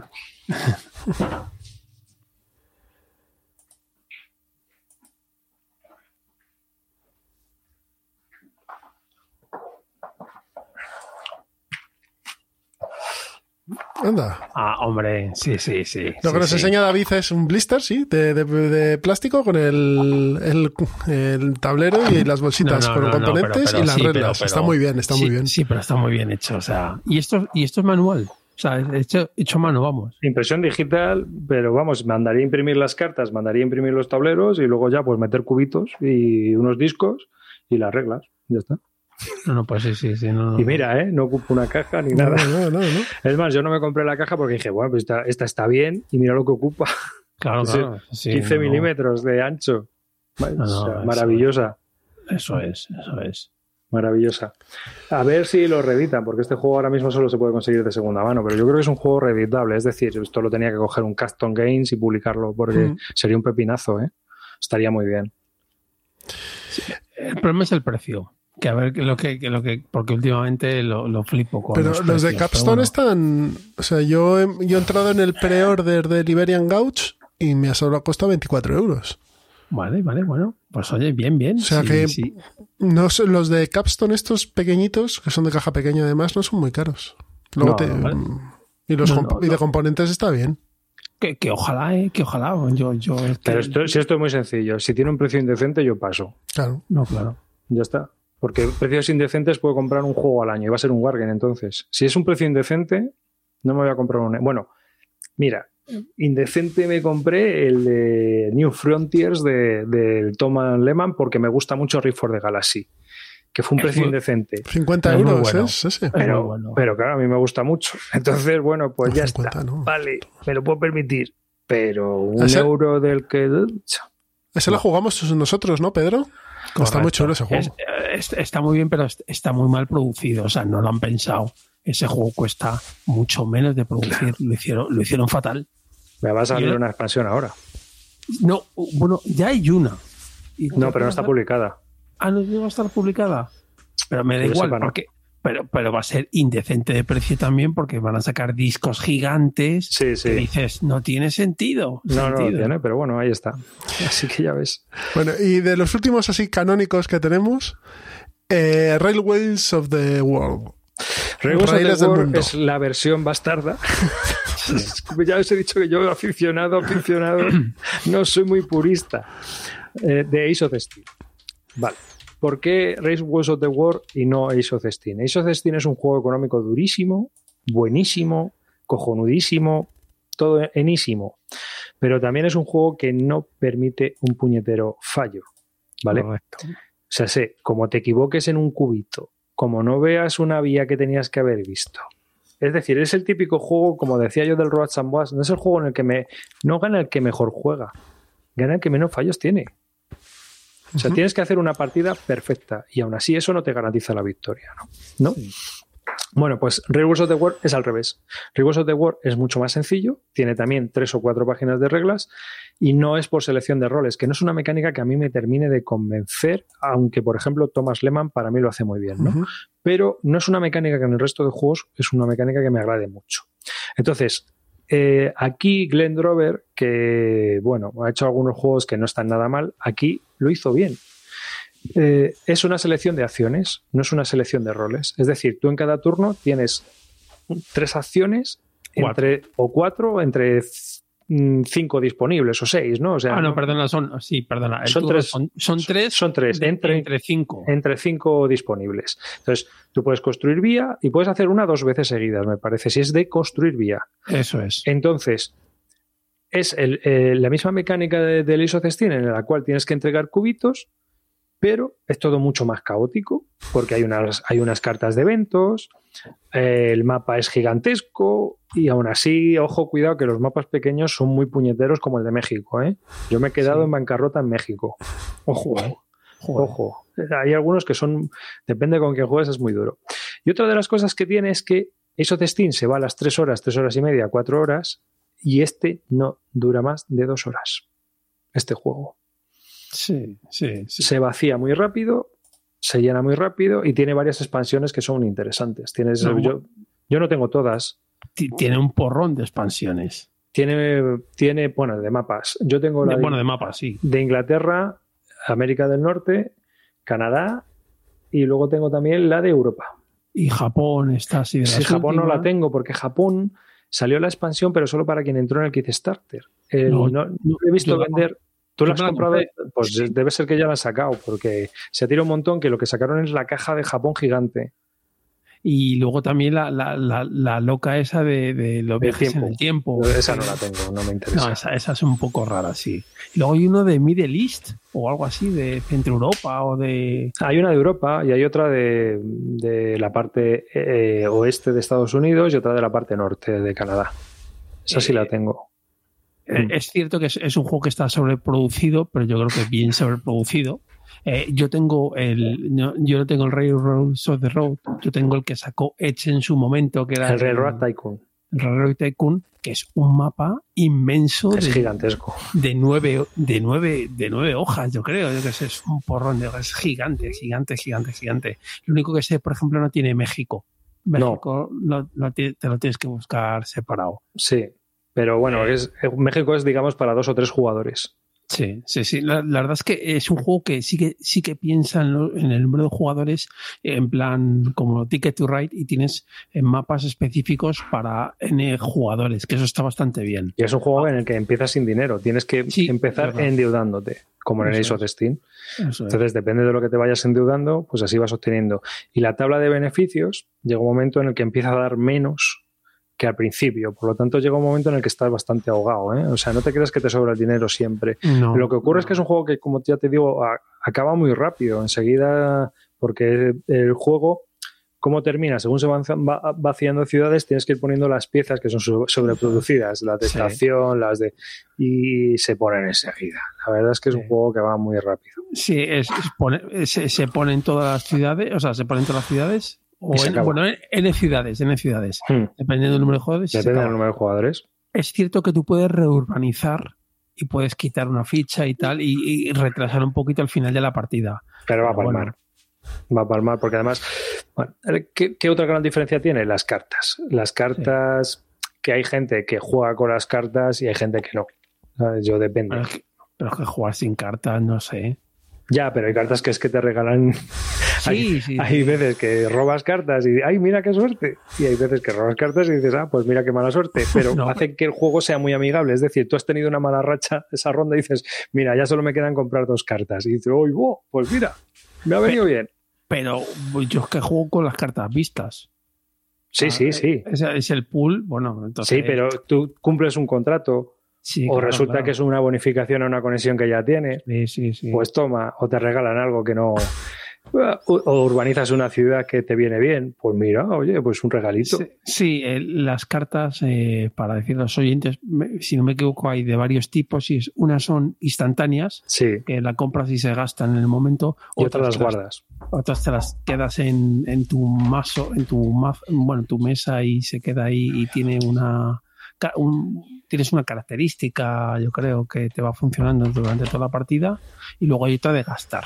Hmm. Y yo creo que ya. las reglas de la versión de Edge eran infumables. Ah, de, hecho, tenía ratas de te dicen, no, coge las cartas, no me acuerdo, las, las cartas iniciales tienen una S marcadas. Pues te decían, coja las ah, cartas con U o con N, yo qué sé, decían otra cosa. Y digo, pero señores, no se han leído el reglamento, o sea, ni lo que han maquetado. Ahí lo llaman naipes, que dices, bueno, vale. el naipe, el naipe, francés. del oeste, ¿no? Sí, es, un, poco, es un poco raro. Bueno, el, vamos botón, el botón es sacarino, como dice Clint. El botón es sacarino. vamos, vamos a por otro a por otro juego de trenes que será alta tensión. Alta tensión. Este es un juego de trenes también, aunque parezca que no. Es un juego en el cual vamos haciendo rutas en un mapa y conectando ciudades. Y el que más pasta tenga al final del juego gana. ¿Os suena, no? Sí. Ya está. Y las locomotoras son las centrales que colocamos en, los nesos de unión. O sea, las, o sea, las locomotoras son las, estas. Y el combustible, pues los recursos. Es un juego de trenes. Es un juego de trenes que tiene un tema distinto, que es el de la, red eléctrica. Que Pelo Verde aquí se inspiró en todos los juegos de trenes para hacer darle una vuelta y ponerle otro tema, básicamente. Exactamente. Exactamente. Eh, yo creo que fue el, ha sido el, éxito rotundo de este señor. O sea, que el éxito rotundo de este señor es una adaptación de un juego de trenes a redes eléctricas. Pues es buenísimo, tío. O sea, a mí, que no, que no, a mí, a mí Pelo Verde me, parece que no diseña mal. Vamos, sus juegos son muy matemáticos y tal. Es un tío que se la juega en sus diseños, cosa que muchos no hacen. Y el tío intenta innovar. Luego le pueden salir mal como el 504, pero el 504 yo considero que es un juego infravalorado. A mí me parece que es muy buen juego. Bueno, pues, eh, es ah, muy buen juego. Lo que pasa es que la gente, para empezar, se tiene que leer las reglas. y es un poco complejo porque realmente, a ver, eh, luego es una herramienta de marketing. El 504 es un juego con 504 variantes, no son 504 juegos. Hay unas reglas básicas que son comunes a todos los 504 juegos. Sí, sí. Y hay, hay partidas muy buenas. A mí me parece, vamos, me parece que es muy buen juego. Claro que si igual a 437 al azar, pues sí, a lo mejor te la comes, pero bueno. Pero bueno. Sí, sí, hay, hay, hilos en la BGG diciéndote que cuáles son las buenas. Claro, claro, claro. Hay hilos en la BGG en la que tú ya sabes que si juegas eh, la 4, la 3 y la 7, mola. Ah, pues, pues ya está. si ya lo ha jugado otro y dice que mola, vamos a probarlo. de, hecho, de hecho, una de las expansiones de la alta tensión se basa precisamente en el 504, en un, en un módulo que tenía, no me acuerdo la cuál es, pero, pero vamos, o sea que sí, sí, es así, malo, malo no es. No, no. Pues o sea, el, tío es que se la juega. Por ejemplo, el Friday, que no tiene nada que ver, me parece como solitario brutal. Ese juego he echado muchísimas partidas. A mí el Fantasma me parece que es un juego muy chulo. Sí. Que es un juego muy, muy chulo con una baraja de cartas. Y ya está, y no, tiene más. Mm. Sí, pero bueno. ¿Y el Fortuna? ¿Habéis probado? No, no ese no lo he probado. Yo he, pues probado el Fuga y eso es. A mí me gusta. Pero es muy duro, o sea. Es durísimo. Pues el Fortuna os lo recomiendo. Si os gustó Fantasma, Fortuna está muy bien. De la misma serie, vamos. Sí, sí, de estos de es, es, que es, es, tan bueno como ese, para mí. ¿Mm? Pero los otros, bueno, pero esos, ese, esos dos me gustan mucho. ¿Mm? Bueno, alta tensión tiene eso, tiene también mapas, tiene tal, pero ya todo el mundo lo conoce. Pero sí, es un juego de trenes.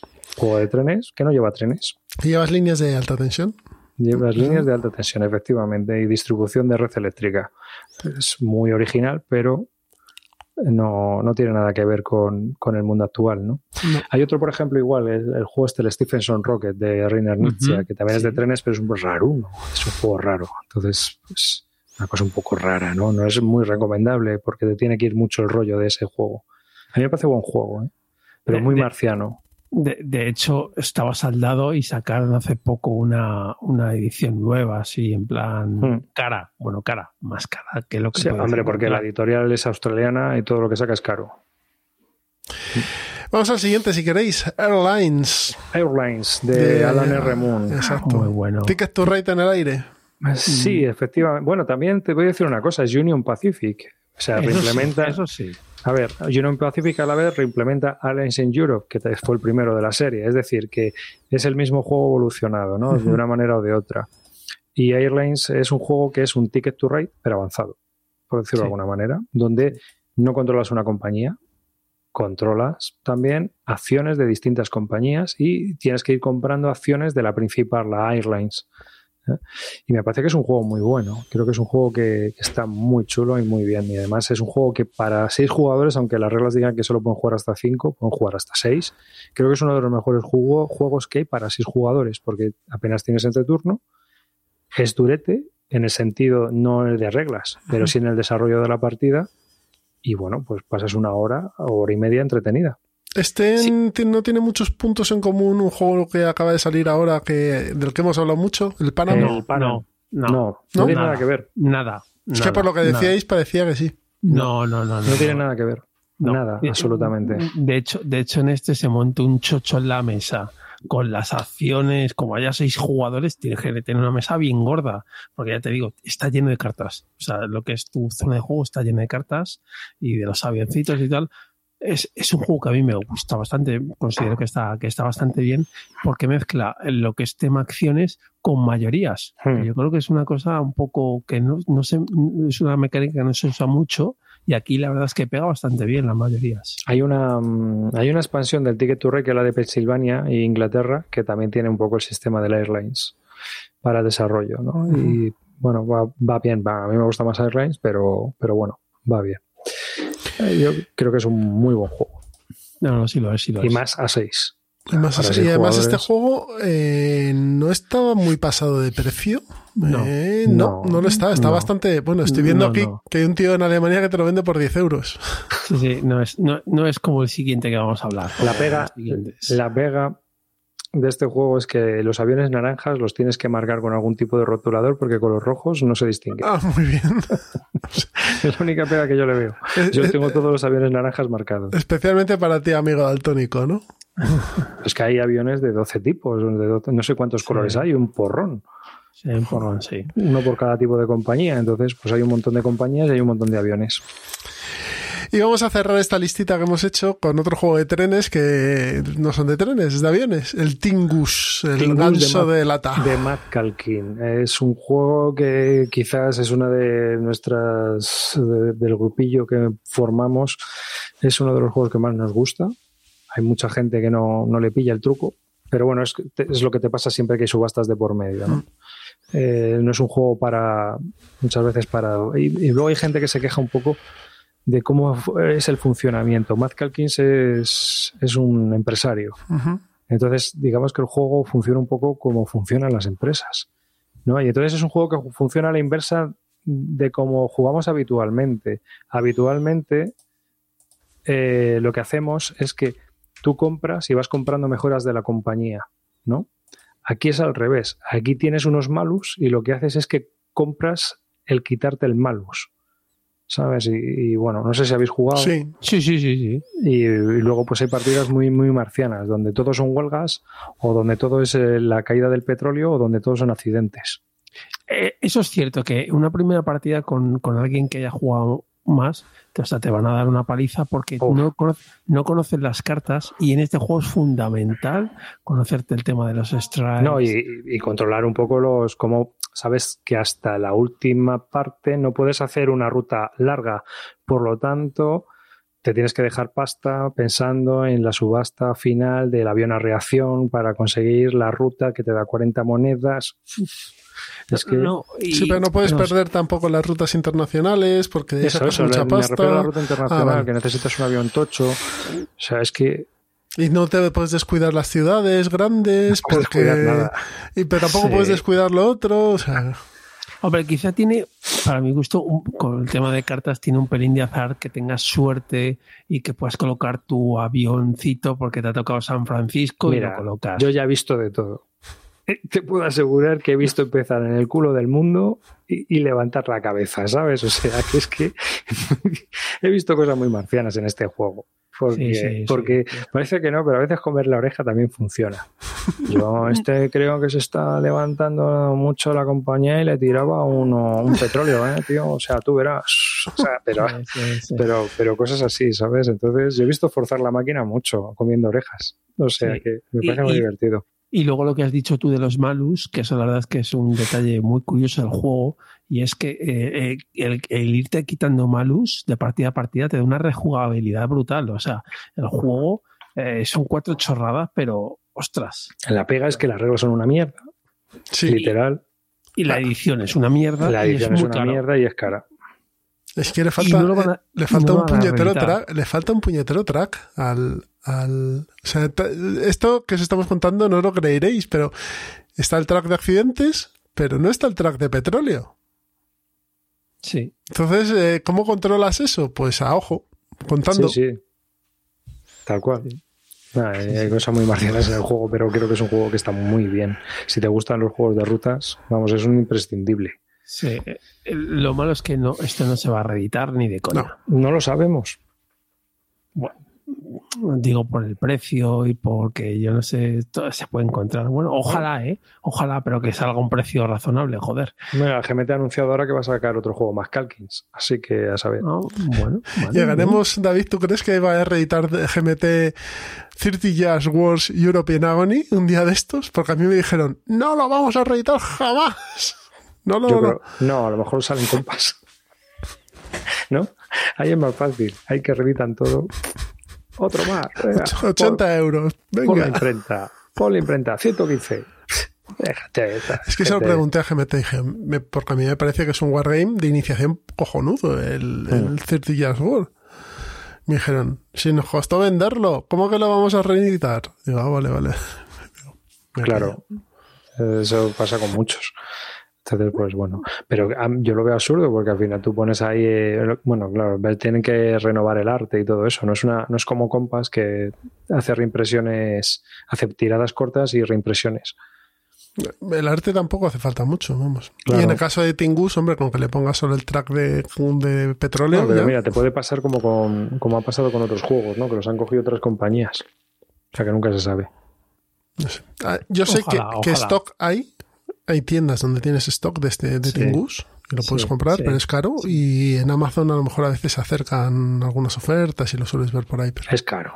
Es caro. sí, es caro, Río es caro. Grande Games es caro. O sea, yo cada vez que ya veo, o sea, yo veo ya los anuncios. Tengo por aquí las Pielbus. No sé dónde la tengo. Pero la tenía por aquí. Vienen los anuncios de los juegos de trenes que van a sacar, que algunos son licencias de Wilson Games. Y bueno, pues estaba viendo, digo, pero qué era, a ver a qué precio sale esto.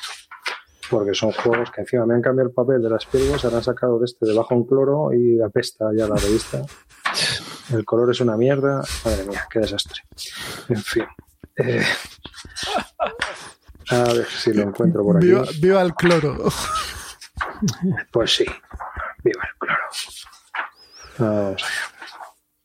Que para lo que cuesta la revista te podían dar la versión digital también, pero no. Ah, no te la venden en digital. Ay, No te la venden, te la venden. Te la venden aparte. Qué fuerte. Así, macho.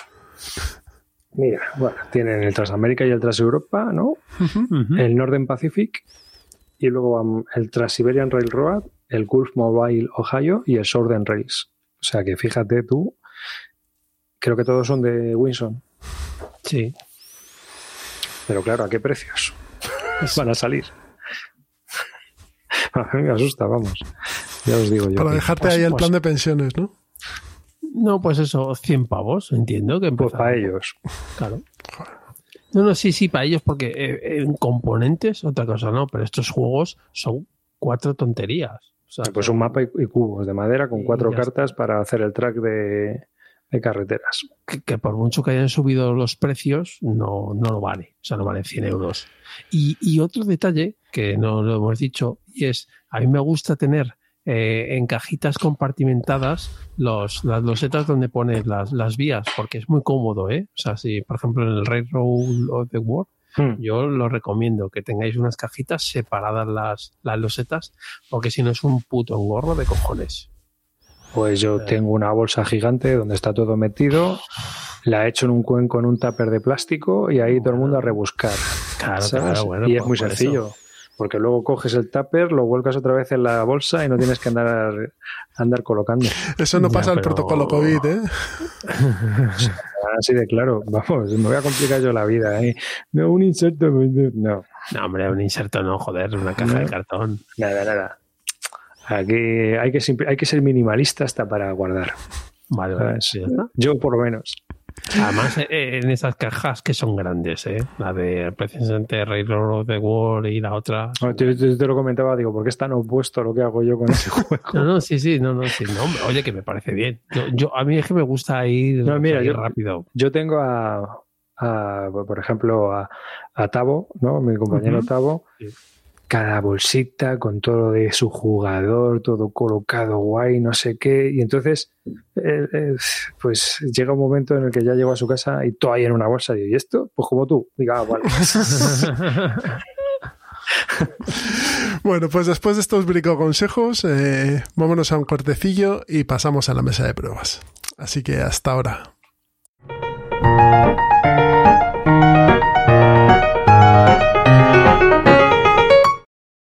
Ya estamos sentados en la mesa de pruebas y vamos a hablar de los juegos que hemos probado esta última semana. Así que si queréis empiezo yo, que tengo un par de ellos, aunque aquí aparezcan tres, pero al final son solo dos. Voy a empezar por el primero, que es el Dungeons and Dragons, La ira de Asardalon, el juego de mesa. Eh, juego de estos de caja grandota de Dungeons and Dragons. Y lo que tenemos aquí, este es de Peter Lee y Bill Slavekic o algo así. Editado por Wizards of the Coast. Lo que tenemos son las cajas tochas estas de, de, Dungeons and Dragons, en los que tenemos un juego de campaña con, creo que son 13 escenarios, eh, y es un Dungeon Crawler. ¿Qué tiene de curioso? Que es muy sencillo. Te mueves, pegas, pegas, mueves, te mueves, mueves. Y luego ya te pegan a ti 200 bichos. Y siguiente turno, lo mismo, pim, pim, pim. Normalmente tienes que llegar a una cámara, tienes que eh, encontrar unos, em, unos objetos, tienes que encontrar a unos tipos que se han perdido dentro de un dungeon y demás. Tiene una pequeña evolución de los personajes que suben de nivel y ya está. Pero es un juego que juego con mi chaval. Mi chaval flipaba en colores cuando aparecían bichos ahí, los podía ir matando y demás. Y lo malo que tienen es que están solo en inglés. Está Sí. solo en inglés y tiene dependencia del idioma. Eso es lo bueno. Eso es lo bueno. Porque así aprenden, bueno. ¿no? Eso es. Y, y, y tiene un, un, un arte gráfico horriblemente horrible. Las da cartas- igual. Pero tú le das la carta al crío y dices, léela. ¿Y qué pone? Y entonces la tiene que leer y tiene que saber lo que hace y tiene que ver tal. Y entonces luego coge su mago y ya se prepara él sus, sus hechizos de base y entonces coge su Lightning Ball y sabe lo que es un Lightning Ball. Eh, yo la verdad es que todos los juegos intento cogerlos en inglés. Por esa razón. Porque que lea.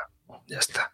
Bueno, es que también si lo quieres vender es más, tienes un... un No, pero es que eh, potente. eh, este juego no está nada en otro idioma. No, esto este, está no, en este inglés. caso en concreto no. Yo este me acabé la campaña, ¿eh? Sí, yo vamos por el sexto nosotros. Nosotros, yo hice las 13 partidas. Bueno, juega más, pero las 13 partidas seguidas. Y A yo ver, con el chaval, ¿eh? Yo sé que de estos, los tres primeros que son ambientados en la cuarta edición de Dungeons and Dragons, que son Castillo de Ravenloft, la de Sardalon y la leyenda de Drift Dourden, son algo peor que los siguientes, que son el del Templo del Mal Elemental, Hmm. la Tumba de la Aniquilación y el Dungeon del Mago Loco, que son ya campañas de quinta edición de Dungeons and Dragons. Lo que pasa es que tienen unos precios tan prohibitivos. Y aparte de que cambiaron, o sea, los, los hace Wizkiss y ya la calidad seguro que es una mierda supina. Hechas en la fábrica china del cuñado de Wachang. sea- la, la mini seguro. Hombre, Entonces, tampoco es que estas minis sean lo mejor del No. mundo, ¿eh? No. Pero, pero mira, eh, yo creo que. A ver, es que el juego, si tienes. a- Yo solo he jugado al, al Legends of Drift y al, al Sardalón. Legends of Drift me gustó menos al final por el rollo de que no tiene campaña, tío. Todas las misiones son independientes. Claro, porque se están ambientadas en los libros de Drizzt Orden. Y entonces me gustó bastante menos, fíjate. Aunque las misiones molan más en general, pero el rollito campaña de Asardaron está muy chulo.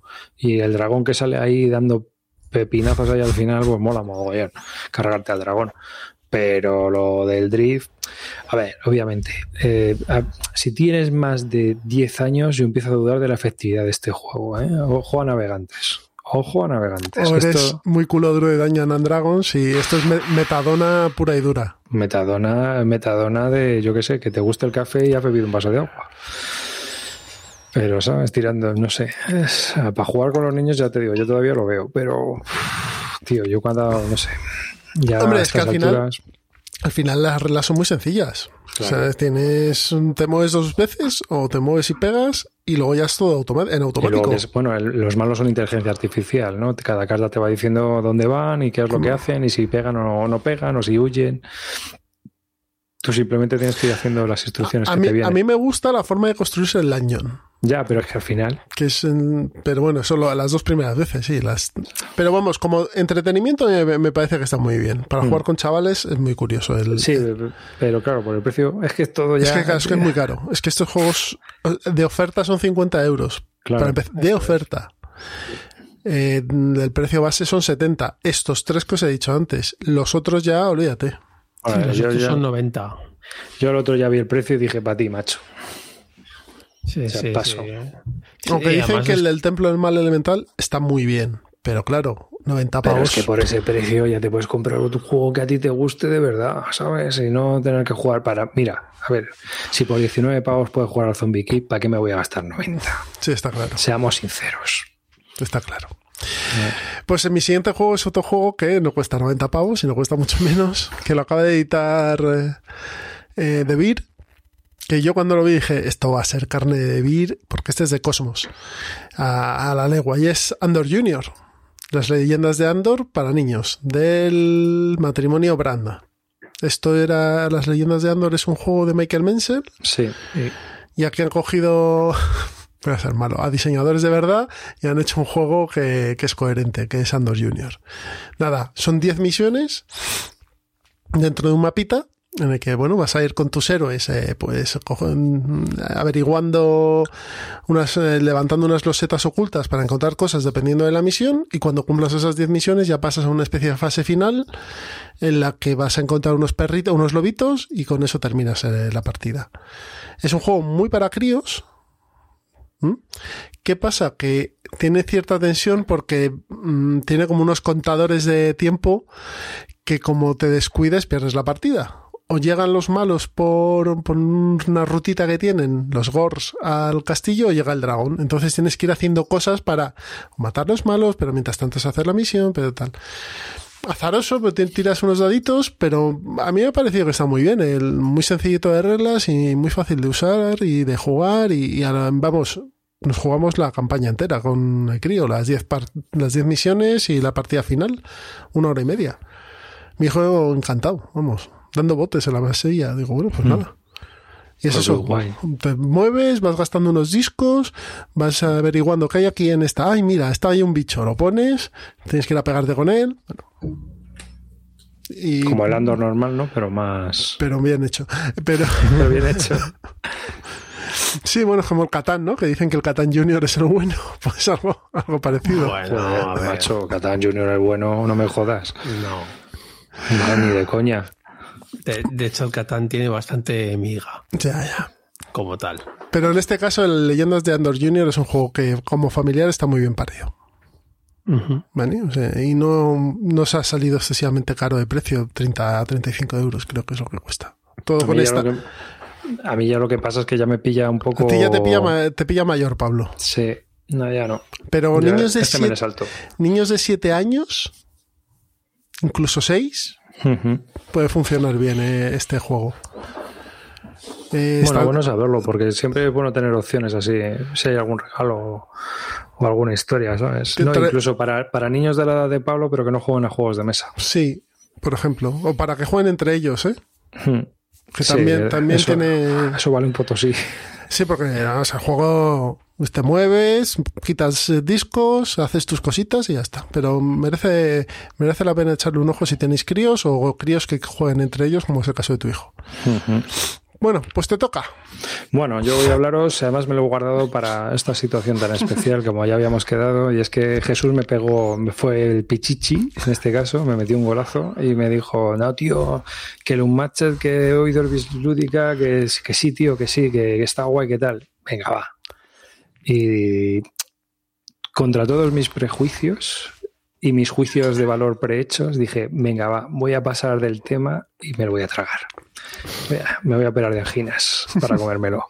y entonces me pilló una copia y la estuvimos probando el otro día. Y la verdad es que, bueno, yo sabía que el juego mecánicamente tenía que funcionar bien, pero lo bueno, o a mi parecer lo que no me disgustó fue que no me pareció una aberración, ¿no? La mezcla de personajes, sino que bueno, que al final, bueno, es una cosa muy loca y ya está.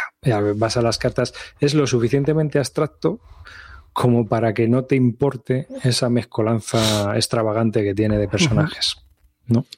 Aparte que es un juego muy directo, tiene un buen precio, la cuna está muy bien hecha, o sea, han cuidado el producto y el precio y eso se nota, o sea... Que juego de Restoration Games no está bien hecho. Sí, sí, sí. bueno, sí, el de, el de, ¿cómo se llama? El de, joder. El de la bola ese. Ese, el, del volcán. Bueno. Eh, que, que, la caja es de, de, de cornflakes que no sé muy bien. Pero, pero sacan expansiones, ¿eh? Este año han sacado una o van a sacar, o sea que... Hay como 17.000 expansiones. Como quieres el juego nuevo, te gastas más que en un, en un kit starter de Leonidas. sí, sí.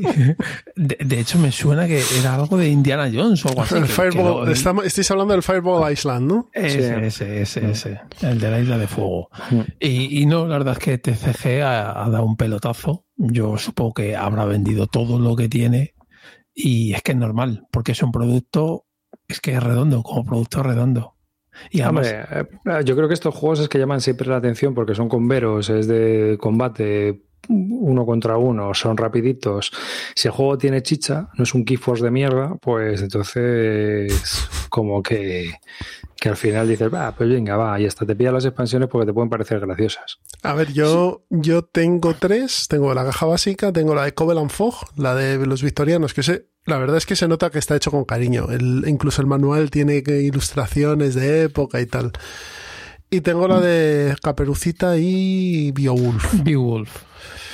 Y, ahora van a sacar la sesión, las, la temporada 2 de Legends, que han sacado cartas y tal de, una princesa africana, guerrera y no sé qué. Bueno, eso ya como es a, gusto del consumidor. Eh, yo a mí los de Marvel me interesan, porque soy comiquero. Pero, por ejemplo, el de Bruce Lee me la trae al pairo, los de Jurassic Park también, Robin Hood también, o sea que bueno, el de Buffy, el de Buffy Cazavampiros que lo jugué, pues tampoco es que me llame mucho la atención. Así que puedes ir picoteando de lo que te gusta o lo que no. Eso pienso yo. Quizás también sea, a lo mejor es una parte negativa, ¿no? Del juego. Bueno, sí. Que, no, no hay una cosa, una línea clara en la que digas, me lo pillo todo. No, sino que dice pues está paso. Pero yo creo que ellos lo han sacado con esa idea, ¿eh? O sea, si eres muy friki de las películas de, patadas, pues te compras el de Bruce Lee. Bruce Lee. De, hecho, de hecho, eh, solo de, con luchadores únicos, el único caja es la de Bruce Lee. El resto es para que puedas jugar. O sea, cajas de dos jugadores o de cuatro o de tres. Pero siempre cajas autojugables. Sí, los productos de dos es baratito, son veintitantos euros. Entonces... Sí, o sea que por eso digo que, que están, están bien pesados. Y luego eh, están, hasta cierto punto, tienen dos cosas buenas. Una es que el arte gráfico de las cartas es cojonudo. Es, el dibujante es un dibujante de cómics. Se, llama Mondo. Se llama Mondo. Eso, Mondo, sí. Que es cojonudo. Y, y luego que tienen cosas de los personajes. Que cuando juegas, como lo que haces es con bar, pues te da un poco igual. Pero tú te fijas y Alicia sí que se toma la poción para crecer y hacerse más pequeña. Hmm. Caperucita lleva el rollo de la cestita. Eh, se cabrea porque es un vikingo. a mí lo de Sinbad viajando por el mundo dando hostias cada vez más gordas me pareció tematiquísimo, ¿eh? O sea, no sé. No, no cuidado. te digo temático, te digo que Ah, hacen cosas de los personajes. Ay, es un poquito forzado. A mí, me hace gra- a mí me hace gracia. Hay, algunos que es forzado y otros que, que está curioso. Por ejemplo, la mecánica que tiene Caperucita de la cesta mola. Vas Sí, sacando es- cositas y tal. La, la última caja es la- la- los personajes los más interesantes, tanto Beowulf como Caperucita Roja. De Pero bueno, ya veremos. Eh, Ahí es como todo. A mí los de Buffy, por ejemplo, me parecieron muy planos todos. Bueno, bueno, ya A mí, hablamos el pero otro día, bueno. no son tan planos, pero sí es cierto que es que te tiene que gustar, te tiene que gustar para verle, para el punto. Pues, Pues yo. dale, dale, dale. O venga, no, no quería hablarlo, pero bueno, ya lo voy a hablar. Eh, del Unmatched Bruce Lee, pues ya hemos estado hablando, pues voy a hablar del Unmatched Bruce Lee, que la verdad es que como caja eh, me costó cara, porque la tuve que comprar en Estados Unidos, y para ser un tío, el muñeco es un ramplón, a mí es las minis de, de estos juegos me parecen ramplonas, todas en general. No me gustan porque el, el Sun Drop este que llevan Ah, qué maravilla, ¿eh? Qué maravilla. No, no, un Sun no. No, es, no es algo que me, que me apasione, pero bueno, eh, en cuanto 20 al- pavos más tenían que valer por lo de. Pues entonces yo sí que no me lo compraba. Eh, la verdad es que el, el Bruce Lee es, como dice Jesús, es un juego para, o sea, es una expansión para cafeteros. Claro, No aporta nada. El- la, la magia que tiene, bueno, la habilidad que tiene es que al final el realizar su turno puede hacer un movimiento. O sea, se mueve. Entonces lo suyo es sí que sea, te golpea y se aleja, básicamente. Tiene bastante vida, si no me equivoco, tiene 14, que yo creo que no está nada mal para, para, para esta gente. Evidentemente es en melee y se mueve 3. Y pues en cuanto a, a las cartas, pues básicamente es eh, tiene mucho de ataque-defensa y es ahí donde te puede hacer la gracia y porque sus, sus cartas de ataque son de tres todas, es decir, que no son muy potentes. La de defensa y ataque es donde está la chicha de, de este personaje. ¿Tiene aliado? ¿Tiene... No tiene aliado, va solo. Ah, bueno, y una cosa, un detalle así súper de los 70 y es que la peana es con purpurina amarilla. Es una cosa así muy loca de, fi- de fiebre la de sábado noche, ¿vale? Pero bueno, Y hace guau Eh. cada vez que se mueve, ¿no? sí, sí, sí, sí. Eh, yo, es una expansión que me parece que TCG está intentando, está intentándolo, sí, está intentándolo, pero no significa que lo vayan a sacar. Así como la de Buffy y la de los dinosaurios han dicho que no pueden por tema de licencias, están dicho que lo están intentando. Que ya es algo. Pero la de O sea, Covenant Fox sí la van a sacar, la victoriana A sí. finales de año, a finales de año, sí.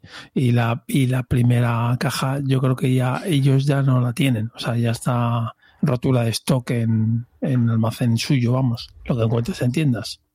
Pero vamos, supongo que se van a hinchar a vender. Se van a hinchar a vender este juego. Y aquí también tienes Magic de Gathering. Sí, eh, me estoy reencontrando otra vez con el. Bien, bien, bien. Me estoy reencontrando otra vez con el juego.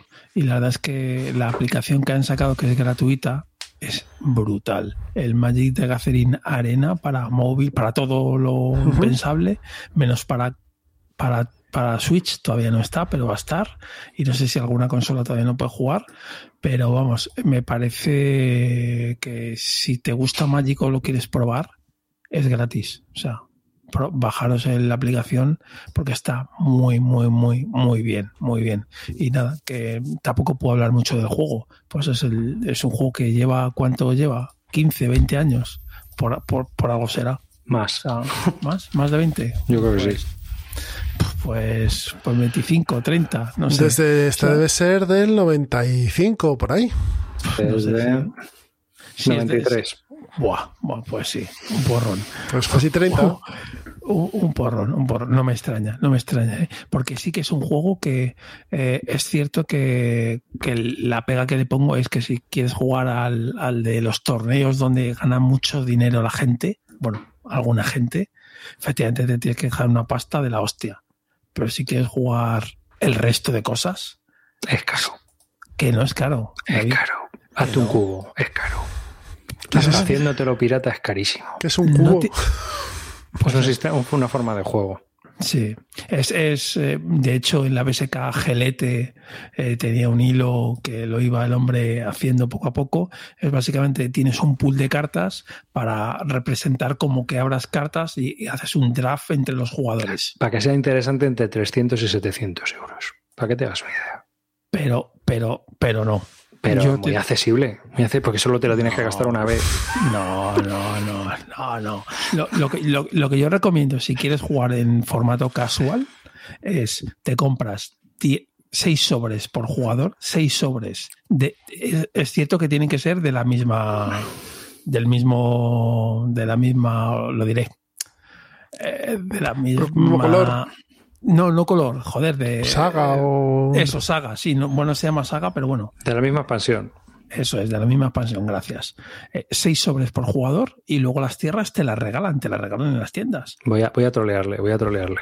Voy a trolearle. Mira, si quieres jugar casual, te pillas el Blue Moon Legends por 15 pavos, Bueno, juegas las dos partidas que vas a jugar, que no vas a jugar más, igual que al Magic, y tan pancho, ¿eh?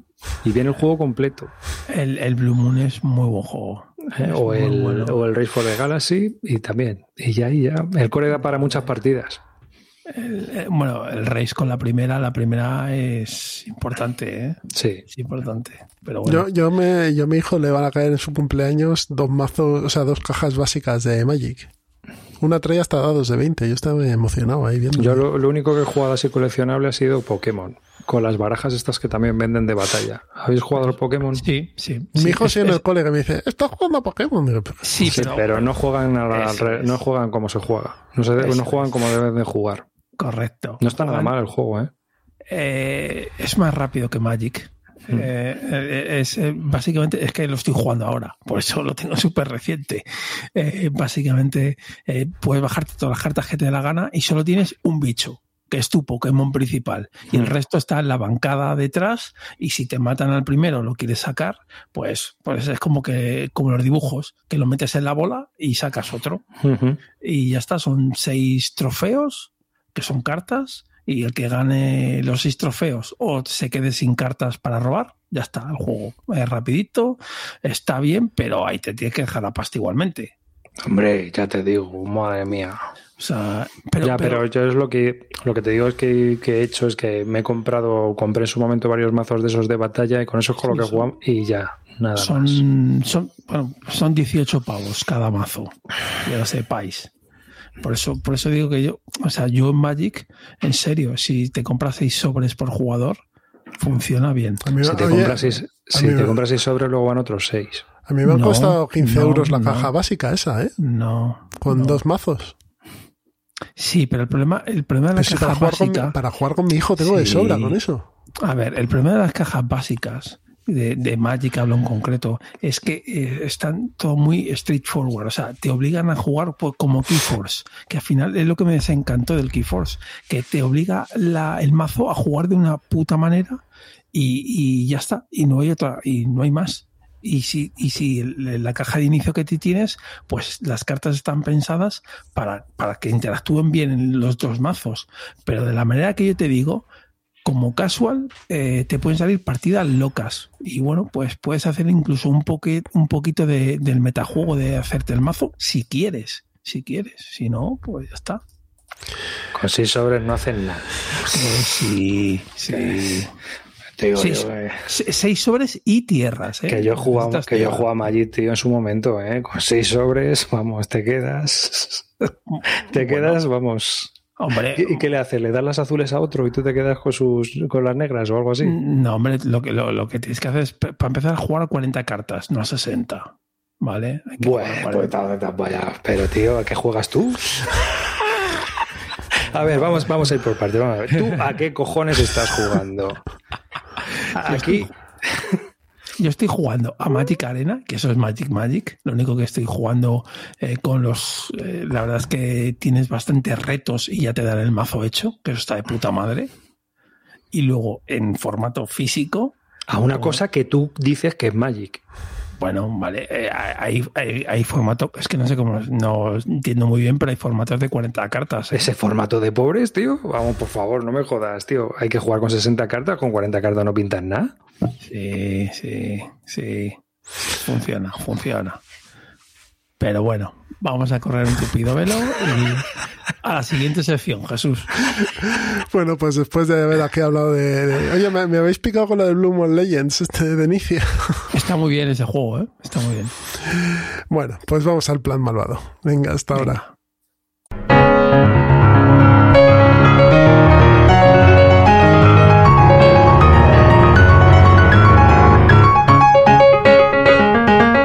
Se acaba Ciudadano Mipel no sin antes pasar por el plan malvado. Ya sabéis, la sección que tenemos en Ciudadano Mipel donde hablamos de juegos que compartimos con nuestros hijos y con nuestra familia.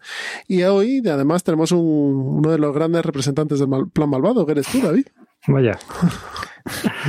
Hombre, ¿cuál es el jugador con el que más juegas tú? Ah, yo con Pablo. a ti te pasa lo mismo que a mí. Yo no lo considero un plan malvado al final, porque ¿sabes qué? Nos van a abandonar. Tú lo sabes. Cuando, de nada te va a servir. Cuando encuentres mujeres y, o, hombres o, alcohol. O, consolas o, amigos o lo que sea. O sea, eso, esto está condenado al fracaso. Es más, por ejemplo, mi hijo este año ha jugado mucho más a Lego Ninjago que conmigo. Pero yo, yo, es que paso. O sea, yo si no quiere jugar, no juega. O sea, si no juega, juego yo solo con mis rollos. Entonces, mira, ha jugado conmigo cuando se ha quedado solo o cuando no han bajado amigos abajo a jugar, o cuando está enfadado y con los amigos y se queda en casa. O sea, yo soy el segundo plato. o el tercero o cuarto. O más. mantengamos la esperanza. Por lo menos hablamos de juegos, que, haga lo que quiera. Que compartimos con nuestros chavales. O con parejas, eh, amigos, el vecino, el quinto, lo que sea. Vale, pues si queréis empiezo yo. Voy a empezar con Diamant el juego de Bruno Faiduti y em, Alan R. Moon. Editado en español por Debir, aunque es un juego de hielo. Mm, ¿Cuál es la mejor mecánica para jugar con los niños? El push your luck. Yo creo que es lo que más les gusta o una de las cosas que más les gusta. Y este juego es básicamente eso. Eh, se supone que somos exploradores, que vamos, vamos eh, cogiendo diamantes de una mina. Y hay unas cartas que vamos a ir sacando y dependiendo de la carta vamos a avanzar o va a ser una especie de peligro, ¿no? Si sale una vez el peligro no pasa nada. A la segunda vez que sale el peligro nos tenemos que salir de la mina y termina ese turno. En las cartas que vamos sacando, aparte de las de peligro y demás, vamos a sacar cartas con diamantes y nos las vamos a ir repartiendo. Vamos a ir avanzando y repartiéndonos los diamantes. ¿Qué pasa? Que tú puedes decir en algún momento que te sales de la mina porque esos diamantes que te vas repartiendo hasta que no sales no te los puedes guardar. Entonces dices, mira, han salido ya tres peligros, me voy. Y te vas. ¿Qué pasa? Que si no salen más peligros, tú has palmado. Ya no puedes coger más diamantes, pero los otros sí. Pues básicamente eso es diamante. Gana el que más, más diamantes ha conseguido al final del juego. Juego muy divertido, muy rapidito de jugar, vistoso. Bueno, no sé si lo habéis probado vosotros. Hmm. Sí. sí, hace años. Lo que pasa es que yo creo que, bueno, yo creo, yo me deshice de él me lo compró un tío de, que trabaja en Google de Suiza. Flipa. Y, y más que nada porque, no sé, tengo otros juegos de Stream tu suerte que al final me, me llamaban más la atención, pero vamos, que está bien, el juego está bien. No, creo que ya Edebit no lo vende. Creo que no sé si lo tendrá en stock o no.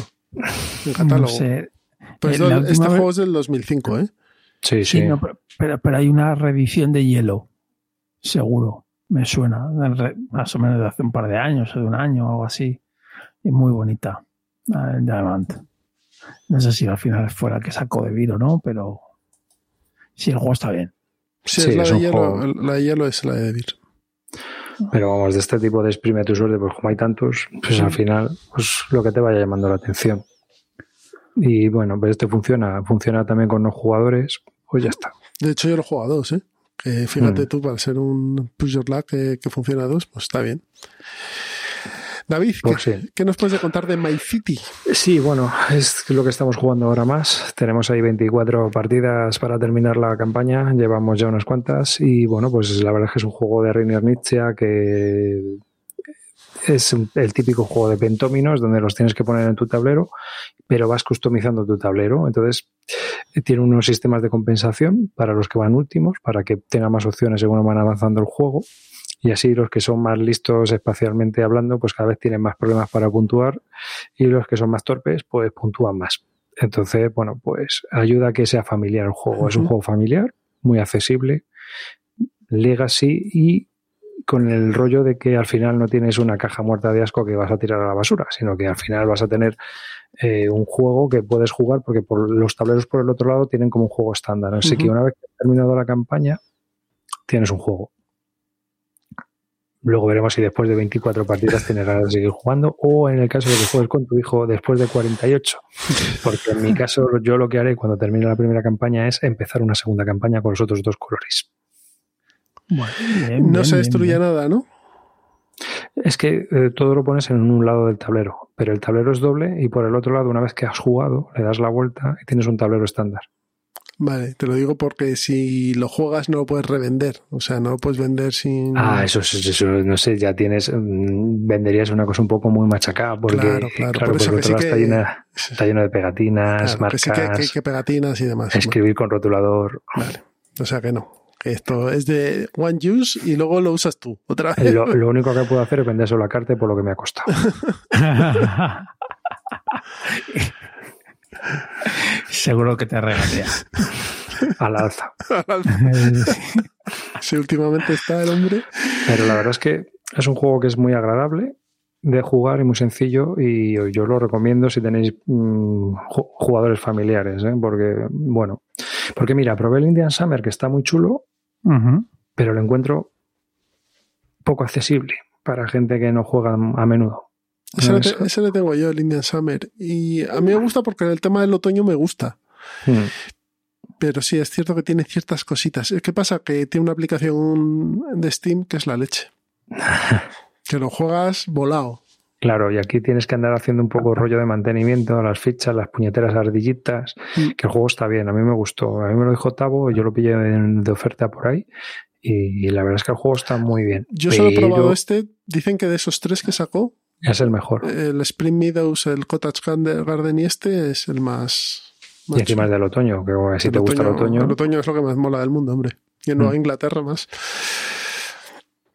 Pero, eh, por ejemplo, pues igual, vas haciendo, rellenando el mapa y aquí es todo más, más straightforward. Eh, este lo ha editado Vivir, ahora en español. Que tenía mm. cierta dependencia del idioma este, este juego, ¿no? Eh, yo hasta ahora no. No, no tiene texto ni nada, es que... En las reglas. Vale. Las reglas y, bueno, va sacando, de los sobres va sacando más reglas. A lo mejor es por eso. Luego no sé si habrá unas cartas con texto o lo que sea, pero las cartas no tienen texto tampoco. Vale. Pues eh, ¿tú, te, acuerdas de, joder, del Caruba, de Ruiz de Gardor? Pues esto es parecido, ¿no? En el Caruba tú sacabas una ficha y todo el mundo tiene que colocar esa ficha en el tablero. Pues aquí es igual, aquí das la vuelta a la carta y viene una forma y tienes que coger esa pieza del tablero, esa pieza y colocarla en tu tablero. Y al final del juego tienes puntos. Y según vas avanzando la partida, van dando más puntos de unas cosas que otras, va cambiando la cosa. ¿Tú entraste en el, por curiosidad, entraste en el Kickstarter del Welsh Race, el, de la, el último de inicio, el de la carrera de ballenas? No. ¿No? No. No, me pareció muy sencillo. Entonces, para comprar un juego sencillo, me espero a la tienda. es más, he mirado el Sumatra que me llama la atención y no me lo he comprado por sencillo. Pues a mí, aquí en mi caso funciona hasta con mi mujer, que yo me quedé flipado. Claro, ya. Es muy sencillote, ¿eh? pero está muy bien, muy bien hecho sobre todo. Sí, sí. No, no lo niego, porque el inicio es un crack, pero... No, pero aparte de mecánico, eh, gráficamente está muy, es muy bonito el juego. Mm. Pero vamos, de, esta serie me pillé el Polinesia y todavía no lo he estrenado. De esta serie de Luego Nova. Pues me gusta más Sumatra, fíjate, que Polinesia a mí. Mm. El otro es como más frío. Hombre, es que es Richard Stever este. es, Richard Sibel este. El, que más frío que. El Peter Beers este. eso, perdón, Peter Beers. Peter Beers. Sí, sí. bueno, muy seco, pero muy seco, muy seco, ¿eh? el otro me, tiene por lo menos más gracia.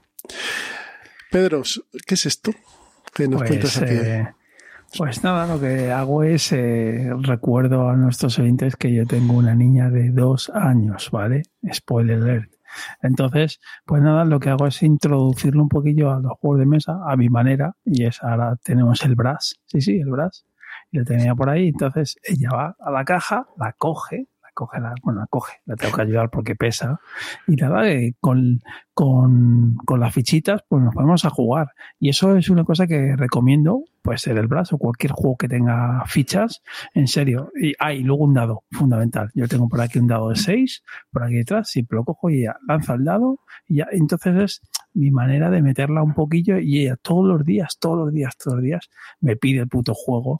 Lo sacamos, empezamos a jugar con las fichas, ella, porque le gusta montar. O sea, tienes que buscar con tu hijo lo que le gusta. Entonces, puede ser eso o con el Ticket to Ride, los, los, los fichitas del tren. Entonces, eh, es mi manera, mi manera de introducirla, porque con dos años es que no puedes Son hacer nada. juguetes, sí, claro. Te puedo, te puedo dar una, una cosa que sí puedes hacer. Venga, por favor. Pola de estroquelar. y ya está. La pones a destroquelar y te destroquela todo lo que tengas que por destroquelar. Eh, No sé, yo soy, tengo un toque con eso, ¿eh? me daría miedo, pero bueno, habrá que ¿Y intentar. qué- ¿Y qué va? ¿Qué? Compras una barra de pegamento y la pones a destroquelar, ya está. ¿Sabes? Que rompe una ficha, la pegas. Que tiene una raja por medio, lo hizo mi hija, mira qué bonita. El problema va a ser cuando se lo tengas que explicar a quien te lo compre. Sí, claro. Sí, Va sí, lleno sí, de amor. Va lleno de amor este juego. pero vamos, que va a romper dos fichas. El resto no, el resto va a estar proceso, va, va- va a ser una maravilla de, de- de troquelado, se lo va a pasar genial. Sí, Te lo sí, digo la- yo. sí, no, lo, pues lo intentaré. Ya, ya digo que, que es una buena manera con niños que no hablan o que solo no hacen frases, mejor dicho, solo dicen palabras, el irle metiendo. Y mi hija, por ejemplo, me sorprende que ya sabe lanzar el dado. Sabe lo que significa lanzar un dado. Que parece que no, pero para mí eso me parece la hostia bendita. Hay unos, hostia. Mira, hay unos, unas cosas de Learning Resources en, en Amazon. Ujú. Las tengo aquí porque lo uso de compañeros. Bueno, lo que tengo aquí y que te voy a enseñar son cubos de colores.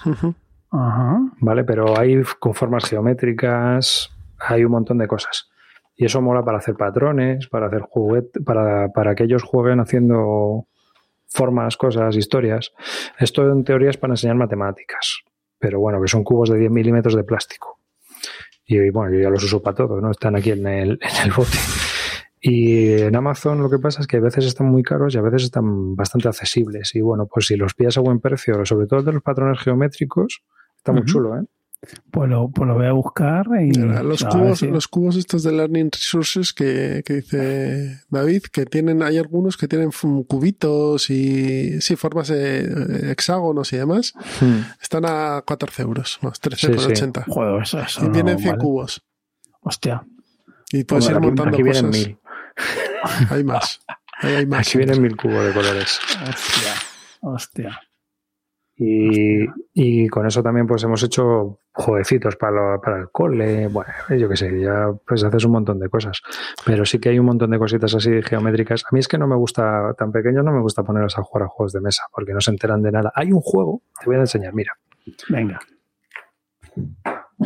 El de, mil, ¿Qué coste? el de mil cuesta 32 euros, ¿eh? Vale, vale. No, que, que coste que esto no es jugar. Esto es jugar. mm, jugar. No con un juego de mesa, sino jugar. Hay un juego que yo creo que va muy bien para niños pequeñajos de tres años, que es este juego que es de Reiner Nietzsche. Ah, hombre, es, es- no, y ese es muy bueno. ¿Cuál Es es? el de los- Decidlo porque es el Afterburn. Afenbande. Afenbande. Afenbande. Y este juego es un juego de monitos que tienen que sacar de una bolsa y da un poco igual. Ese. Y hay otro de Alex Randall, el de, el de los caracoles, Snail Pace de Ravensburger, que también funciona muy bien con niños pequeños, y el de los gusanos de colores. Son los tres que más a mí mejor me han funcionado. Pues me los apunto. Muchas gracias. Hmm. Y el de los, el de los caracoles de Ravensburger también vale 15 euros, una cosa así, y va con dos dados. Y es como colaborativo, o sea, de lo que va es de ver, o sea, es como de intentar que el niño haga una predicción de qué caracol es el que va a ganar. Mm, Entonces tú tienes caracoles de colores y van avanzando según tiras el dado. Entonces cuando tú le vas preguntando, ¿tú quién crees que va a ganar? Ay, yo creo que el rosa. Entonces va, pues, pues, pues a lo mejor no gana el rosa, pero él, él va viendo que como, porque a lo mejor quiere que gane el rosa, pero realmente el rosa está a mitad. ¿Sabes? Entonces se van dando cuenta de qué, qué probabilidades hay de una cosa o de otra. Pues, pues me lo apunto, me lo apunto, porque es cierto que ahora tienen que ser juguetes más que juegos de mesa, Sí. tienen que ser juguetes. Pero, pero, pero es el, el mi, lo que mi motivación es ir acercándole a los componentes y que sepa lo que es, nada más. No hay más. Y que no se le meta la boca. eso es importante, eso es importante. Eso es importante cuando, cuando son niños pequeños. Ya ves. Bueno, David, muchas gracias por pasarte por Sí, Ciudadano Mipel. Estás en tu casa, siempre que quieras venir. Muchas gracias. Si queréis, un día hacemos de wa- Wargames rarunos. La guerra de, de tres tíos que mataron a una vaca. Pues eso. Ese, eh, ese para ese es bueno canto. Sí. Pues nada, nos lo traemos aquí. Mira, Mm. canto queremos Wargames de conflictos que, que unos Rarunos. tíos en África que se pegaron con una garrota. ¿Existe? Sí existe. Pues juguemos a él. Pero bueno, ya sabes, eh, encantado de que te hayas pasado por aquí. Siempre que quieras, pues tendrás nuestras puertas abiertas. Y nada, es un programa de trenes lo que hemos hecho, pero un programa de trenes diferente. Así que bueno, espero que os guste a todos. Ya sabéis los métodos de contacto que son nuestro correo electrónico, eh, ciudadano.mipel.gmail.com, la web, eh, ciudadanomipel.com, arroba ciudadanomipel en Twitter, ciudadanomipel en Instagram y creo que no tenemos nada más por aquí, aparte de la campaña de mecenazgo en Tipe, que ya sabéis, eh, todos los que queráis ser patronos o mecenas o como queráis llamarlo, suscriptores, eh, desde un euro podéis, podéis colaborar y entréis en los sorteos eh, mensuales de juegos de mesa, ¿vale? Y del juego y del Splendor Digital que se lo damos, lo sorteamos, le toca a alguien y dice, no es que no lo quiero, no es que ya no lo tengo, es que, bueno, así que ya llevamos tres. La maldición del Estoy, esplendor. estoy- estoy por quedármelo yo. Bueno, Pedro, eh, próximo programa en breve también, un programa Sí. interesante. Sí. Lo he dicho. Un abrazo a los dos. Gracias, David. Y hasta Gracias el próximo programa. Hasta luego.